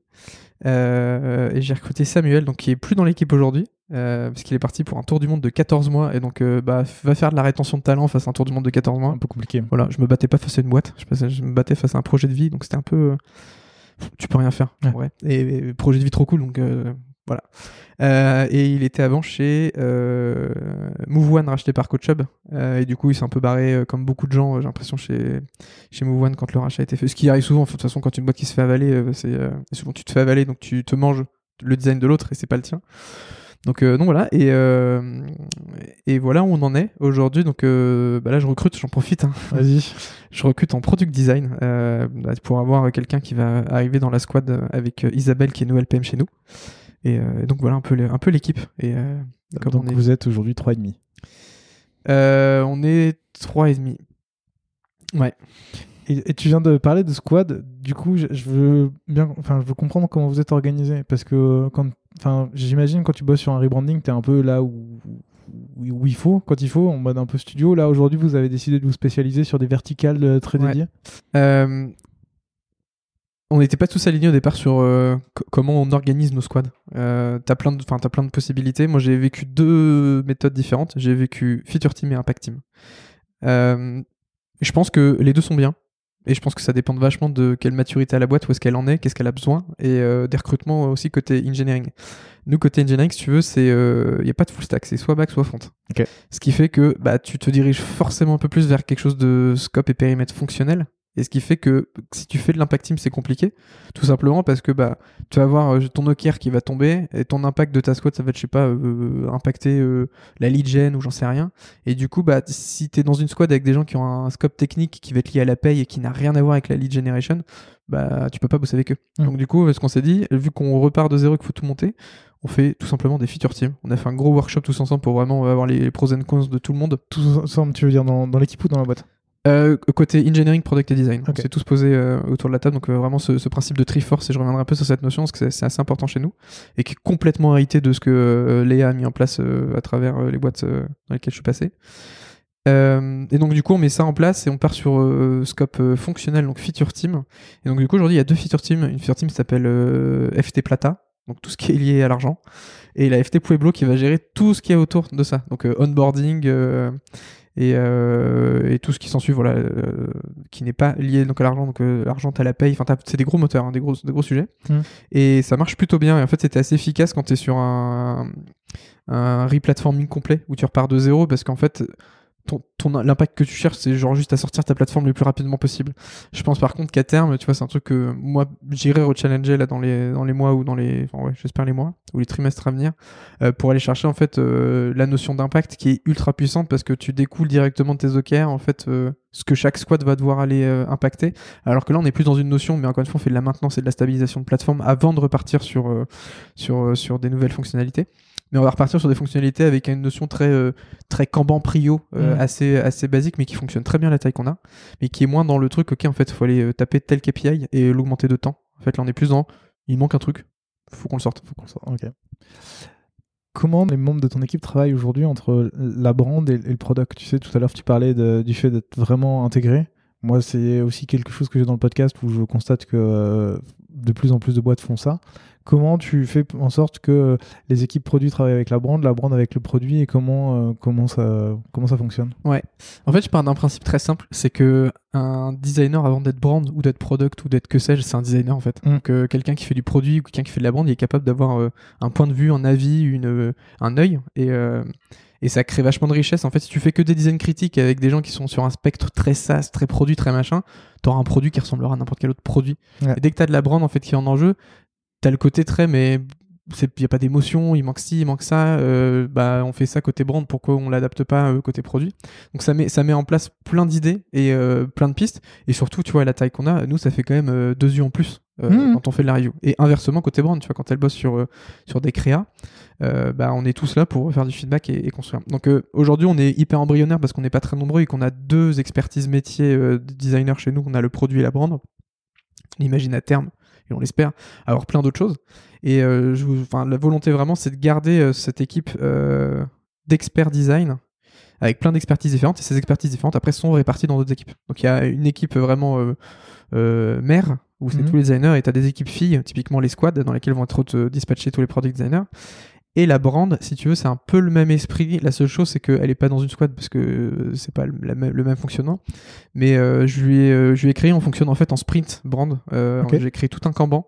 Euh, J'ai téléchargé un template Notion euh, qui est trop bien. C'est vraiment c'est copie conforme de Jira version Notion. Stylé. Je l'ai vachement simplifié parce que j'ai pas besoin de niveau Epic sur Story et tout. En fait, le principe, c'est que les gens qui veulent quelque chose arrivent sur le Notion, construisent un projet, mettent le brief dedans, vont mettre une euh, variable dedans qui est est-ce que le brief est ready ou pas. Moi, je reçois une notif sur Slack derrière qui me dit bing, il y a quelqu'un qui a demandé un truc. Et mon taf à moi, ça va être de prendre le brief, de le lire, de le comprendre et de créer des tâches liées à ce brief-là. Ce qui fait qu'après, Clotilde, elle va arriver sur euh, son Kanban euh, une fois que le sprint sera préparé, avec plein de tâches qu'on va estimer ensemble. Et en fait, on va pouvoir se dire, bah, cette semaine, je sais que tu peux prendre 4 points, et la semaine prochaine 4 points, on fait des sprints de 2 semaines, donc ça fait 8, ce qu'elle est en 4 5 chez nous. Donc c'est un point un jour. Et ça nous permet, si tu veux, de bosser avec des équipes qui soient sales, euh, des équipes qui soient care, euh, les fondeurs, toutes les équipes, avec toutes les demandes rentre dedans. Euh, Aujourd'hui, ça, ça fonctionne. Je suis pas du tout convaincu que ça fonctionne avec plus de monde dans l'équipe. Ouais. Euh, et il y a toujours un peu ce problème de euh, c'est celui qui crie le plus fort qui euh, gagne la prio du moment. Vous êtes 50, c'est ça, c'est ce que tu me disais. Ouais, on est une avant 50, on est d'enregistrer. 45-50, ouais. Euh, donc, euh, donc pour l'instant, ça fonctionne comme ça et euh, ça nous permet vraiment de maintenir, bah, tu vois, un- une... encore une fois, j'ai ce mot-là à la bouche tout le temps, mais la consistance pour moi, c'est l'élément clé de base en fait. Quand tu construis quelque chose dès le début. Ouais. Et c'est vraiment un truc que j'ai vu dans toutes les boîtes dans lesquelles je suis passé, c'est que quand tu arrives et que tu as, du legacy, du passif et une brand qui est pas collée au produit, bah tu as des trucs qui suivent pas. En fait, la brand évolue assez régulièrement et en fait ton produit il reste tanké dans un coin et en fait c'est trop lourd à faire évoluer. Alors qu'en soi non, c'est euh, bah on fait les mêmes systèmes et là on est en train de se poser la question tu vois de euh, retaper tout le site internet parce qu'il est pas si fou Ouais. et on se pose la question de est-ce qu'on utilise ou pas les composants produits pour avoir un truc vraiment uniforme et, euh, et y aller à fond et c'est compliqué en fait parce que les composants produits ils sont ils ont une approche très pragmatique du composant alors que la brand t'as toujours envie de faire des trucs un peu plus gros un peu plus shiny un peu plus machin. Et donc ça c'est des grosses questions qu'on va se poser je pense euh, quand on va repartir sur des, des cycles plus liés à bah, à de l'évolution de brand où aujourd'hui on n'a pas trop le temps de le faire donc on, on travaille avec la brand qui est qui est, qui est, qui est la nôtre aujourd'hui. Ok. et qu'on fait évoluer tout doucement et en fait euh, pendant certains projets on va tester euh, des, des variations pour se dire ok en fait là on a éprouvé le truc de Moza à fond là. On a tout testé on a tout fait on sent qu'il y a des limites Euh, qu'est-ce qu'on fait?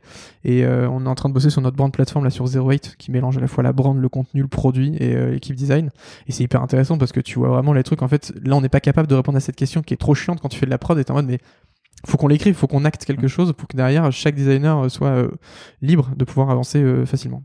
C'est marrant, on est en train de faire exactement la même chose chez Malo. Bah c'est en fait c'est ouf parce que quand tu fais ça très tôt, je pense que tu gagnes un temps. Ouais. Alors ça prend vachement de temps et euh, ton temps à pitcher à, à un fondeur ou, ou expliquer le coût que ça représente, ça peut être compliqué. Euh, surtout encore une fois quand tu dois sortir un produit très rapidement. Ah, mais après, Euh, explique le coût que tu as gagné. Exactement. Et là- Et là, et, là ça tu fais relativiser euh, beaucoup beaucoup beaucoup beaucoup beaucoup beaucoup et c'est hyper intéressant. Ok. Et euh, je comprends comment c'est organisé, je comprends comment est ton équipe. C'est quoi vos méthodes de travail et vos rituels histoire que tout le monde soit synchro? Parce que c'est bien beau de faire une plateforme où tout le monde est aligné, mais en fait, si personne se parle et que chacun est dans son coin, ça marche pas. Donc aujourd'hui, comment, comment vous faites? Euh, alors, il y a différents niveaux. Euh, Je vais partir du niveau euh, de l'équipe design, au niveau des rituels. Euh, tous les lundis matins, on se fait un petit kick-off. C'est tout con, mais en fait, on a des un freelance donc qui est chez lui.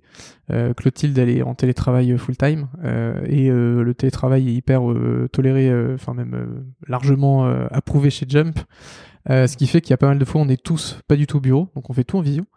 Euh, donc lundi matin, c'est un petit kick-off juste histoire de bah, commencer de se voir et de passer un peu de temps euh, pour, euh, c'est idiot, mais faire du lien et se raconter un petit peu autre chose que du boulot. Euh, ensuite, il y a forcément la notion de boulot qui rentre en jeu dès le kick-off hein, pour savoir un petit peu les prios de chacun. Et moi, ça m'aide franchement euh, en tant qu'head-off à voir un petit peu où est-ce qu'ils en sont. Et s'il y a des sujets qui reviennent tout le temps, c'est qu'un problème. Euh, et ça, je les suis aussi en one-one. Euh, mais du coup, il y a ça. Euh, ensuite, on va avoir le classique one-one, mais ça, c'est basique de chez basique, je vais pas rentrer dedans. Et on a un super weekly euh, d'équipe le mercredi euh, où on se marre bien. Ça, c'est un truc con, mais j'ai mis vachement de temps à bien le ritualiser. Et, euh, et en fait, aujourd'hui, on fonctionne avec un gros icebreaker dès le début à 9h30, euh, 9h45 avec un, soit un Kahoot, soit un Scribble, soit un truc, mais Ok. histoire de te mettre vraiment dans le bain. Et ça, avant, je le faisais pas. Et honnêtement, depuis que je l'ai mis en place, ce truc-là, en fait, les gens, ils sont plus genre comme ça, devant leur écran, à 9h30 du matin, sans le café, en train de, de, de roupiller. En fait, les gens, ils jouent, ils participent, et il y a un truc qui se crée, ce qui fait que tous les échanges qu'on va avoir après sur euh, bah, comment vous vous sentez dans l'équipe, que- sur quel projet vous bossez, sur les présentations de maquettes, que ce soit euh, de la critique ou autre, euh, en fait, les gens sont hyper impliqués. Ok. Et le feedback, je pense qu'il a été mais, multiplié par deux. euh, juste en mettant ça en place. Donc, bien. un conseil, faites des trucs interactifs parce que ça réveille les gens. Et c'est, mais c'est tout con, mais c'est comme quand t'es dans une réunion. Si t'es dans une réunion que tu fais rien, déjà tu retiens rien, tu ressors de là, tu dis j'ai perdu du temps. Et donc du coup, bah quitte à prendre du temps, et puis le temps c'est un peu de, un peu de sous aussi quand même. Donc bah autant que ça soit, euh, un soit, euh, ça soit bien fait. Donc, Et vous a- faites ça tous les mercredis matin ouais, tous les mercredis matins, on a un rituel euh, de tous les designers. Ok. Euh, et ça c'est très cool. Et tu vois celui qui perd sur le caout, il fait le caout de la semaine d'après. Donc ça tourne. Mais ça veut dire que là, pendant. C'est quoi C'est une heure, une matinée? C'est une heure. Ok. Et là, tu vous parlez de ce que vous voulez. C'est, tu parles de tout. Alors majoritairement dans les sujets, ça va être euh, des points un petit peu d'avancée sur euh, sur des sur du produit ou de la brand ou des sujets euh, bah, en parallèle. Tu vois là, on, a, on prépare un offside, donc on a fait euh, une grosse préparation de, de petits euh, petites choses et d'autres en goodies euh, pour pour les équipes. Donc il y a il y a pas mal de partages. Il y a des partages de de méthodes. Il y a des des partages de plein de trucs. Enfin tu vois, ça peut être des vidéos YouTube et des machins. Enfin, en fait, c'est un c'est un point de libre échange. La seule chose que je demande, c'est d'arriver au point préparé. C'est-à-dire que si tu mets tes points pendant le meeting, bon en fait on- pff, tu laisses tomber, on en parlera une autre fois. Euh, c'est vraiment de préparer le truc. Donc il y a des petits trucs Slack, Reminder qui marchent très bien pour que les gens aillent euh, remplir cette page Notion qui me permet vraiment de tout historiser, de suivre en fait euh, semaine après semaine l'évolution de des, des sujets et puis de surtout retrouver des trucs. C'est des trucs qui sont hyper intéressants que tu as envie de trouver. Donc autant utiliser les, les belles databases de, de Notion. Donc il y a ce truc là qui marche bien. Ensuite, on a un truc qu'on n'a pas bloqué. En fait, dans les boîtes côté design, j'ai toujours vu soit l'un soit l'autre. Euh, Il y a toujours le problème de les gens font pas assez de design critique en fait, où euh, les gens partent trop vite dans leur solution finale et c'est en mode tu vois le truc une fois qu'il est en mode spéqué, t'es en mode c'est un peu con quand même parce qu'on aurait pu en discuter ensemble, on avait plein d'idées, Mhm. peut-être que t'as pas poussé assez loin, et- sauf que t'as plus le temps. Euh, ça au départ ça a été un peu long à mettre en place euh, et un peu long à ce que les gens prennent l'habitude euh, de le mettre. Donc au départ je me suis dit est-ce que je mets des créneaux fixes? Ouais. En fait t'es obligé d'y aller et t'es obligé de montrer un truc. Et ça marche pas en fait. Parce qu'il y a des semaines où t'as rien, euh, des semaines où euh, les gens enfin vivent un peu le truc euh, sous la contrainte tu veux faut que je monte un truc je suis pas prêt machin et tout alors qu'on s'en fout que tu sois prêt justement faut montrer des trucs complètement whips c'est ça qui est mieux. Donc je saurais pas te dire le déclic mais je te jure que là typiquement aujourd'hui j'ai dû faire trois design critiques. Là il y en a beaucoup en ce moment. Une par personne ou? Il y en a eu deux sur une personne parce qu'elle a deux sujets en même temps Mais- ce qui est très rare Ok, mais ce que je veux dire par là, c'est euh, c'est la critique, c'est tout, toi et la personne. Euh, c'est tous les designers qui sont dispo quoi. Ok. Donc euh, globalement si c'est last minute bah tout le monde n'est pas dispo donc c'est celui qui peut se rendre dispo qui, qui le fait. Ok. Mais c'est hyper intéressant parce qu'en fait tu creuses mais mille fois plus euh, tes trucs et tu vois vraiment la différence entre bah comme d'hab hein, euh, premières idées premières ébauches et solutions finales euh, im- implémentées. Donc euh, ça je suis trop content parce que c'est vraiment un réflexe qui m'est devenu euh... en fait j'ai plus besoin de le dire et En ça fait, euh, Du coup, c'est quoi? C'est dès que, la- dès que quelqu'un a besoin de quelque chose, Ouais, quel- ça peut être un truc besoin tout con, mais c'est, euh, je suis bloqué sur une petite partie de mon écran et euh, est-ce qu'on peut faire limite du pair design dessus Ouais. Ça, j'en fais assez régulièrement. Euh, et c'est hyper intéressant parce qu'en fait, là, tu creuses les ménages à fond, tu fais plein de tests sur Figma et c'est assez cool. Euh, ça peut être euh, une review complète de ce que la personne a fait avant que ça parte euh, en un plat, mais ça, c'est obligatoire en fait. Euh, On Mm. essaie un peu de ritualiser un peu comme les, euh, les code review. Euh, Côté engineering, en fait, tu mets rien en prod s'il y en a pas un qui est passé euh, sur le sujet pour vérifier que ça soit à peu près bon. Euh, et on a mis ça en place. Alors j'ai mis tout un truc sur un, sur sur Figma. J'ai partagé ça sur Twi- Twitter, je crois. Avec genre, j'ai créé un template en fait de validation de trucs. En fait, le truc est beaucoup trop lourd. On s'en sert pas, c'est horrible. C'est trop beau, c'est trop bien, c'est génial. Dans les faits, on s'en est servi deux fois, mais ça marche pas. Et ton équipe est encore suffisamment petite en fait pour que ça. Ouais, mais en fait, tu te rends compte que même si t'es petit, euh, de temps en temps, t'as des trucs qui partent trop vite sans qu'il y ait une vraie vérif dessus. Ok. Et, euh, et en fait, vu qu'on est petit, autant profiter justement euh, qu'on puisse euh, au moins un designer, et donc c'est pas forcément moi, hein, c'est n'importe quel designer qui est, qui est dispo. Euh, en gros, on, on ping euh, sur nos projets en mode bah tiens, moi j'ai fini mon truc, est-ce que tu peux vérifier que ce soit bon? Et les vérifications, ça va être hyper large. hein. Euh, logiquement, à ce niveau-là, t'es pas censé remettre en question l'expérience, sinon c'est qu'il y a un gros problème. T'es pas censé non plus remettre en question des layouts de pages parce qu'on a tout templétisé dans Figma. Euh, tu Ok. peux pas te planter. C'est il y a trois types de pages, on les utilise et ça nous a permis d'aller très très vite euh, sur le, le replatforming. Euh, et du coup, c'est juste une vérif sur euh, est-ce que tu as utilisé les bons composants? Est-ce que tes maquettes, elles sont bien indépendantes des autres maquettes et que t'as pas dupliqué un truc euh, que si un designer va taper dessus, ça va modifier les tiennes? C'est le gros problème dans Figma. Si de temps en temps tu dupliques un machin, si tu casses pas le lien, bah tu te fais un formulaire et puis le formulaire d'avant il est complètement modifié, ça te modifie le tien, tu fais oula, qu'est-ce qui se passe? Hmm. Donc c'est une vraie, une vraie vérif globale et euh, ça nous permet de nous assurer, si tu veux, que globalement on a une qualité d'implement front qui est euh, franchement la plus élevée que j'ai vue depuis euh, que je fais du, du produit. Ce fait que notre UI design, il franchement, elle se résume à tester le produit, mais il y a franchement pas de retour à faire parce qu'ils ont tout, tout, tout, tout, tout, tout, tout, tout intégré en variable et tout, donc il n'y a pas de sujet en fait. Spacing, ils sont en grille de 8, machin. euh, Il n'y a, a pas de question, donc de temps en temps, il y a eu un spacing qui déconne, mais c'est tout, sinon le reste est très, très, très bien fait. Donc ça, c'est rituel côté design. Ensuite, on a un rituel à un niveau au-dessus. Donc ça va être les rituels plus euh, product et design, vu qu'on a toujours ce binôme hyper prononcé PM design. Euh, ça, c'est hyper classique en fait. hein. Euh, Mm. Là, pour le coup, on a euh, bah, un weekly product and design où là, c'est vraiment plus, on partage au global les sujets des squads. Donc là, c'est les binômes qui vont présenter leur projet. Euh, et où là, avec Sarah, on a vraiment notre rôle de head-off, où on est plus dans euh, la prise d'infos et, euh, et du challenge qu'autre chose. On fait quand même de la prod, hein. enfin, de toute façon, t'as pas le choix quand t'es une petite boîte, tu dois avoir les mains dans le cambouis, et c'est vachement bien de le faire. Euh, on va avoir, euh, eux vont avoir tout leur rituel de squad, donc euh, les daily le matin, enfin vraiment, là, on est sur du basique, de basique, de basique, enfin, il y a rien de, rien de, rien de nouveau, rien de fou. Et ensuite, va y avoir des moments de synchro, des points, mais ça, c'est plus l'équipe produit qui le fait, mais pour des questions de métier, qui va avoir des points de synchro avec les équipes Ops, Care, ou nous, si tu veux, côté design, on va rencontrer ces équipes-là plus dans des démarches de produits, de recherche de feedback ou, ou d'infos. Et vous faites euh, un peu la même chose que le pairing design product, mais plus design marketing pour, euh, pour être sûr que c'est synchro aussi côté. euh, Alors côté côté market, euh, en fait, il y a, on peut être, alors on split un peu les projets en, euh, en trois personnes. En fait, il y a Clotilde qui fait la plus grande partie des projets. Ensuite, il y a de plus en plus euh, de notre côté des ce qu'on appelle du product marketing. En gros, c'est des outils qu'on va concevoir euh, pour faire de l'acquisition euh, et de la lead gen qui vont être, eux, sur la base du produit, entre guillemets, en termes de- d'esthétique, Ok. euh, qui n'ont pas du tout été développés par nos équipes d'ingénieurs parce qu'on n'a pas le temps et on passe par des agences. Mais du coup, on essaie de ritualiser et ça, on ritualise plus en projet. En fait, quand il y a un projet qui se lance, il y a un peu ce, cette idée de weekly et de, et de suivi, mais qui est pas du tout aussi, aussi ritualisé et, et géré comme le, comme le produit. En fait, c'est beaucoup plus. C'est un- peu à la tronche de la personne qui gère le produit, quoi. le projet, quoi. Ok, ça marche. Et il y a un truc qui m'intéresse dans ce que tu as dit tout à l'heure sur la partie design system, c'est que tu as parlé de contenu. Pourtant, vous n'avez pas de content designer ou de, du UX writer. Est-ce que c'est quelque chose que tu aimerais avoir à terme dans ton équipe ou? En, en vrai, c'est. c'est- Sur tout le, tout le replatforming qu'on a fait, l'un des plus gros pains, honnêtement, euh, quand tu fais de la review, c'est en fait, tu, tu, tu vois quel designer a fait le contenu. Tu vois vraiment la différence sur. euh, tu vois, on a, on a des petits feedbacks un peu partout pour accompagner l'user et tu vois vraiment un coup, c'est un feedback. euh, limite, euh, le user, c'est ton pote, tu le tutoies quasiment et c'est trop cool. Et un coup, c'est l'impression que c'est l'administration fiscale qui écrit un texte. Et parce qu'il faut avoir ces deux notions. Et en fait, tu vois, le, le phrasé, on, on- je pense qu'on on sait où est-ce qu'on veut aller. Euh, mais il y a personne qui le gère bien. Donc Ouais. en fait, on a un peu de tout. Donc on essaie quand même, tu vois, c'est ça, ça les design reviews justement, si c'est de améliorer le wording. Et ça, je- franchement, c'est un truc auquel je tiens.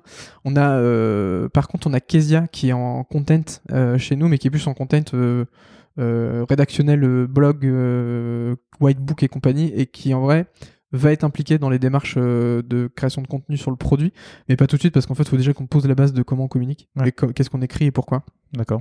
Et c'est, c'est pas la prio du moment. Ouais, j'imagine. C'est, en vrai, c'est un super sujet, mais c'est, c'est comme d'hab, c'est le genre de truc, euh, on devrait le prioriser très tôt, parce qu'une fois que c'est fait, c'est fait. Euh, mais tu remets toujours ça un peu à, à plus Il tard. faut réussir à le vendre aussi, enfin, c'est comme tout. quoi. Ouais. Très bien. Est-ce qu'il y a une question ou un thème que tu aurais voulu aborder ou que je te pose euh, que je t'ai pas posé? Bah, je, je pense que, et tu me dis si je me trompe, mais tu, tu, tu as vécu ou tu vas vivre un petit peu le fait d'arriver euh, un peu lead head off dans une boîte où il n'y a pas grand chose. Euh, Head of One, mais euh, Voilà. Head of Bah, en fait, seul. le truc, euh, c'est que tu sois head of one ou head of 2 ou head of 3, euh, quand c'est ta première expérience, c'est, c'est, t'es un peu jeté dans le bain. Euh, c'est-à-dire que t'arrives, euh, t'arrives avec plein de bonne volonté. Ça, je pense que c'est le truc qui te fait marcher, hein, parce que si t'as pas cette envie euh, de tout déchirer et de dire, euh, faut que je donne le meilleur de moi-même et faut que, faut que je je sois hyper humble, euh, faut que j'avance avec, euh, j'ai plein d'idées euh, de ce que j'ai vu, mais il faut aussi que j'arrive à les déconstruire pour Mm. créer en fait bah, une ouverture d'esprit qui me permet en fait de bosser avec des gens avec qui j'ai jamais bossé, sur un produit que je connais pas, sur un métier que je ne maîtrise pas. Et donc ça c'est vraiment le côté où quand je suis arrivé, j'ai fait tous ces calls avec tout le monde et je me suis dit, franchement c'est un vrai job le truc. Hein. C'est, c'est, tu sais pas trop où tu mets les pieds au début et euh, t'as pas envie de trop ritualiser tout de suite parce que tu dis j'ai pas envie de mettre de la lourdeur Mm. alors que c'est que des trucs que t'as toujours vécu parce que tu es toujours arrivé dans des boîtes où t'avais au moins un, deux, trois designers donc t'as forcément des petites choses qui se mettent en place. Euh, t'as envie de faire les choses un peu à ta manière, euh, aussi de te dire bah j'ai appris plein de choses mais peut-être que toutes les choses que j'ai appris elles sont peut-être pas actionnables chez moi, peut-être que j'ai pas envie non plus de les mettre en place. Euh, t'as aussi au départ surtout envie d'être un peu le bon pote. Euh, en tant que manager et tu te rends compte que bah t'as une limite à mettre aussi dans ton management et ça on te l'apprend pas en fait quand Mm. t'arrives et que c'est tes premiers rôles de manager euh, bah, tu dois un peu découvrir par toi-même euh, comment tu manages, quel type de management tu as envie de mettre en place. Et au-delà de qu'est-ce que tu vas mettre en place, c'est quel type de management te correspond. Et à la fin, c'est petite rétrospective. Est-ce que tu aimes ça? Est-ce que ça te plaît? Ouais. Parce qu'en fait, tu le sais pas tant que tu le fais pas. Et j'ai eu un, un- Je me suis fait une grosse rétrospective slash euh, introspection cet été. J'ai pris trois semaines de vacances, j'ai coupé.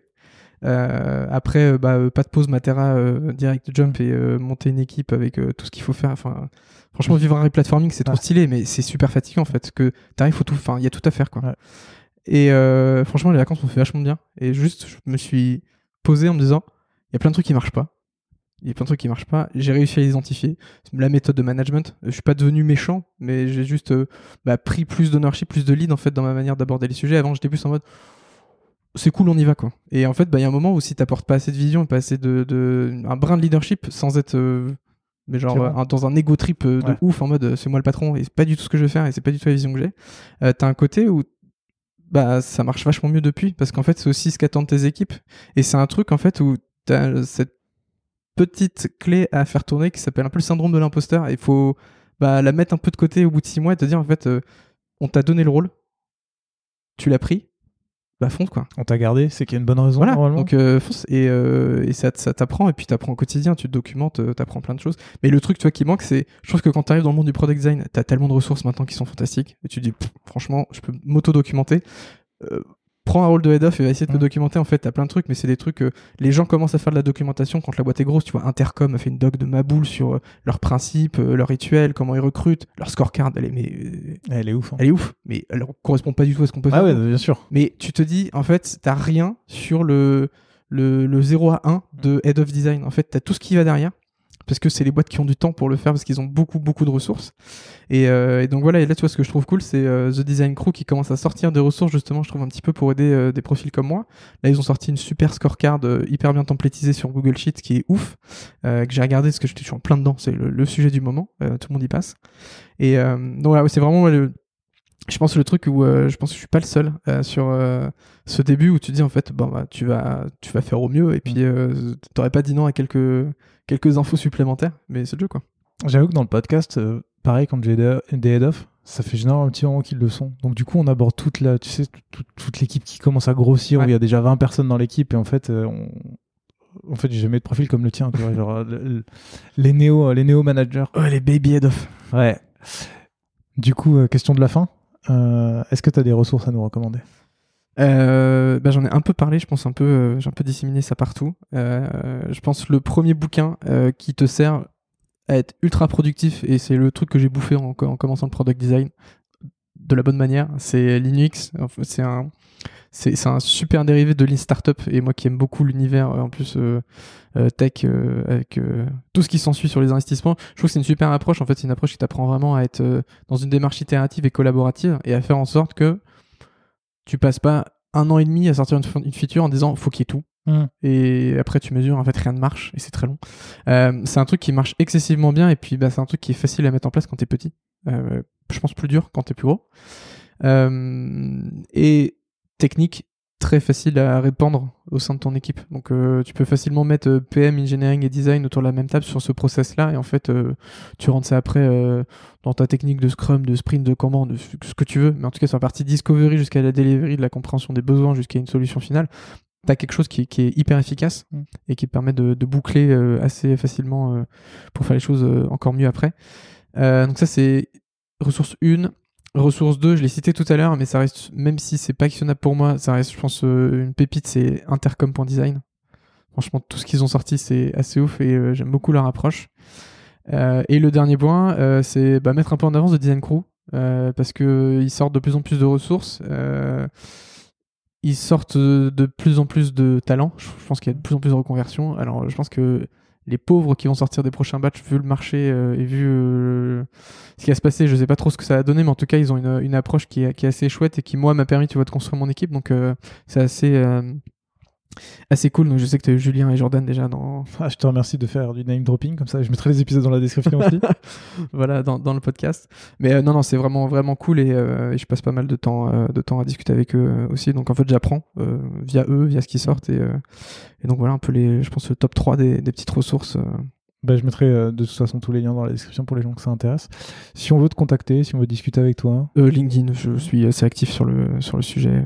très bien. Et ben, je mettrai le lien dans la description. En tout cas, merci beaucoup pour ton temps, Gauthier, pour ton parcours, pour tout ce que tu nous as expliqué aujourd'hui. C'était Bah, vraiment merci très chouette. Gauthier. Et puis, ben, à très bientôt. Salut. Salut. Ciao.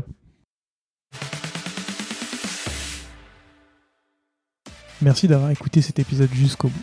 Si vous l'avez aimé, n'hésitez surtout pas à vous abonner sur votre application de podcast préférée. Vous pouvez aussi mettre 5 étoiles sur Apple Podcast, c'est ce qui m'aide le plus à faire découvrir l'émission. À très bientôt.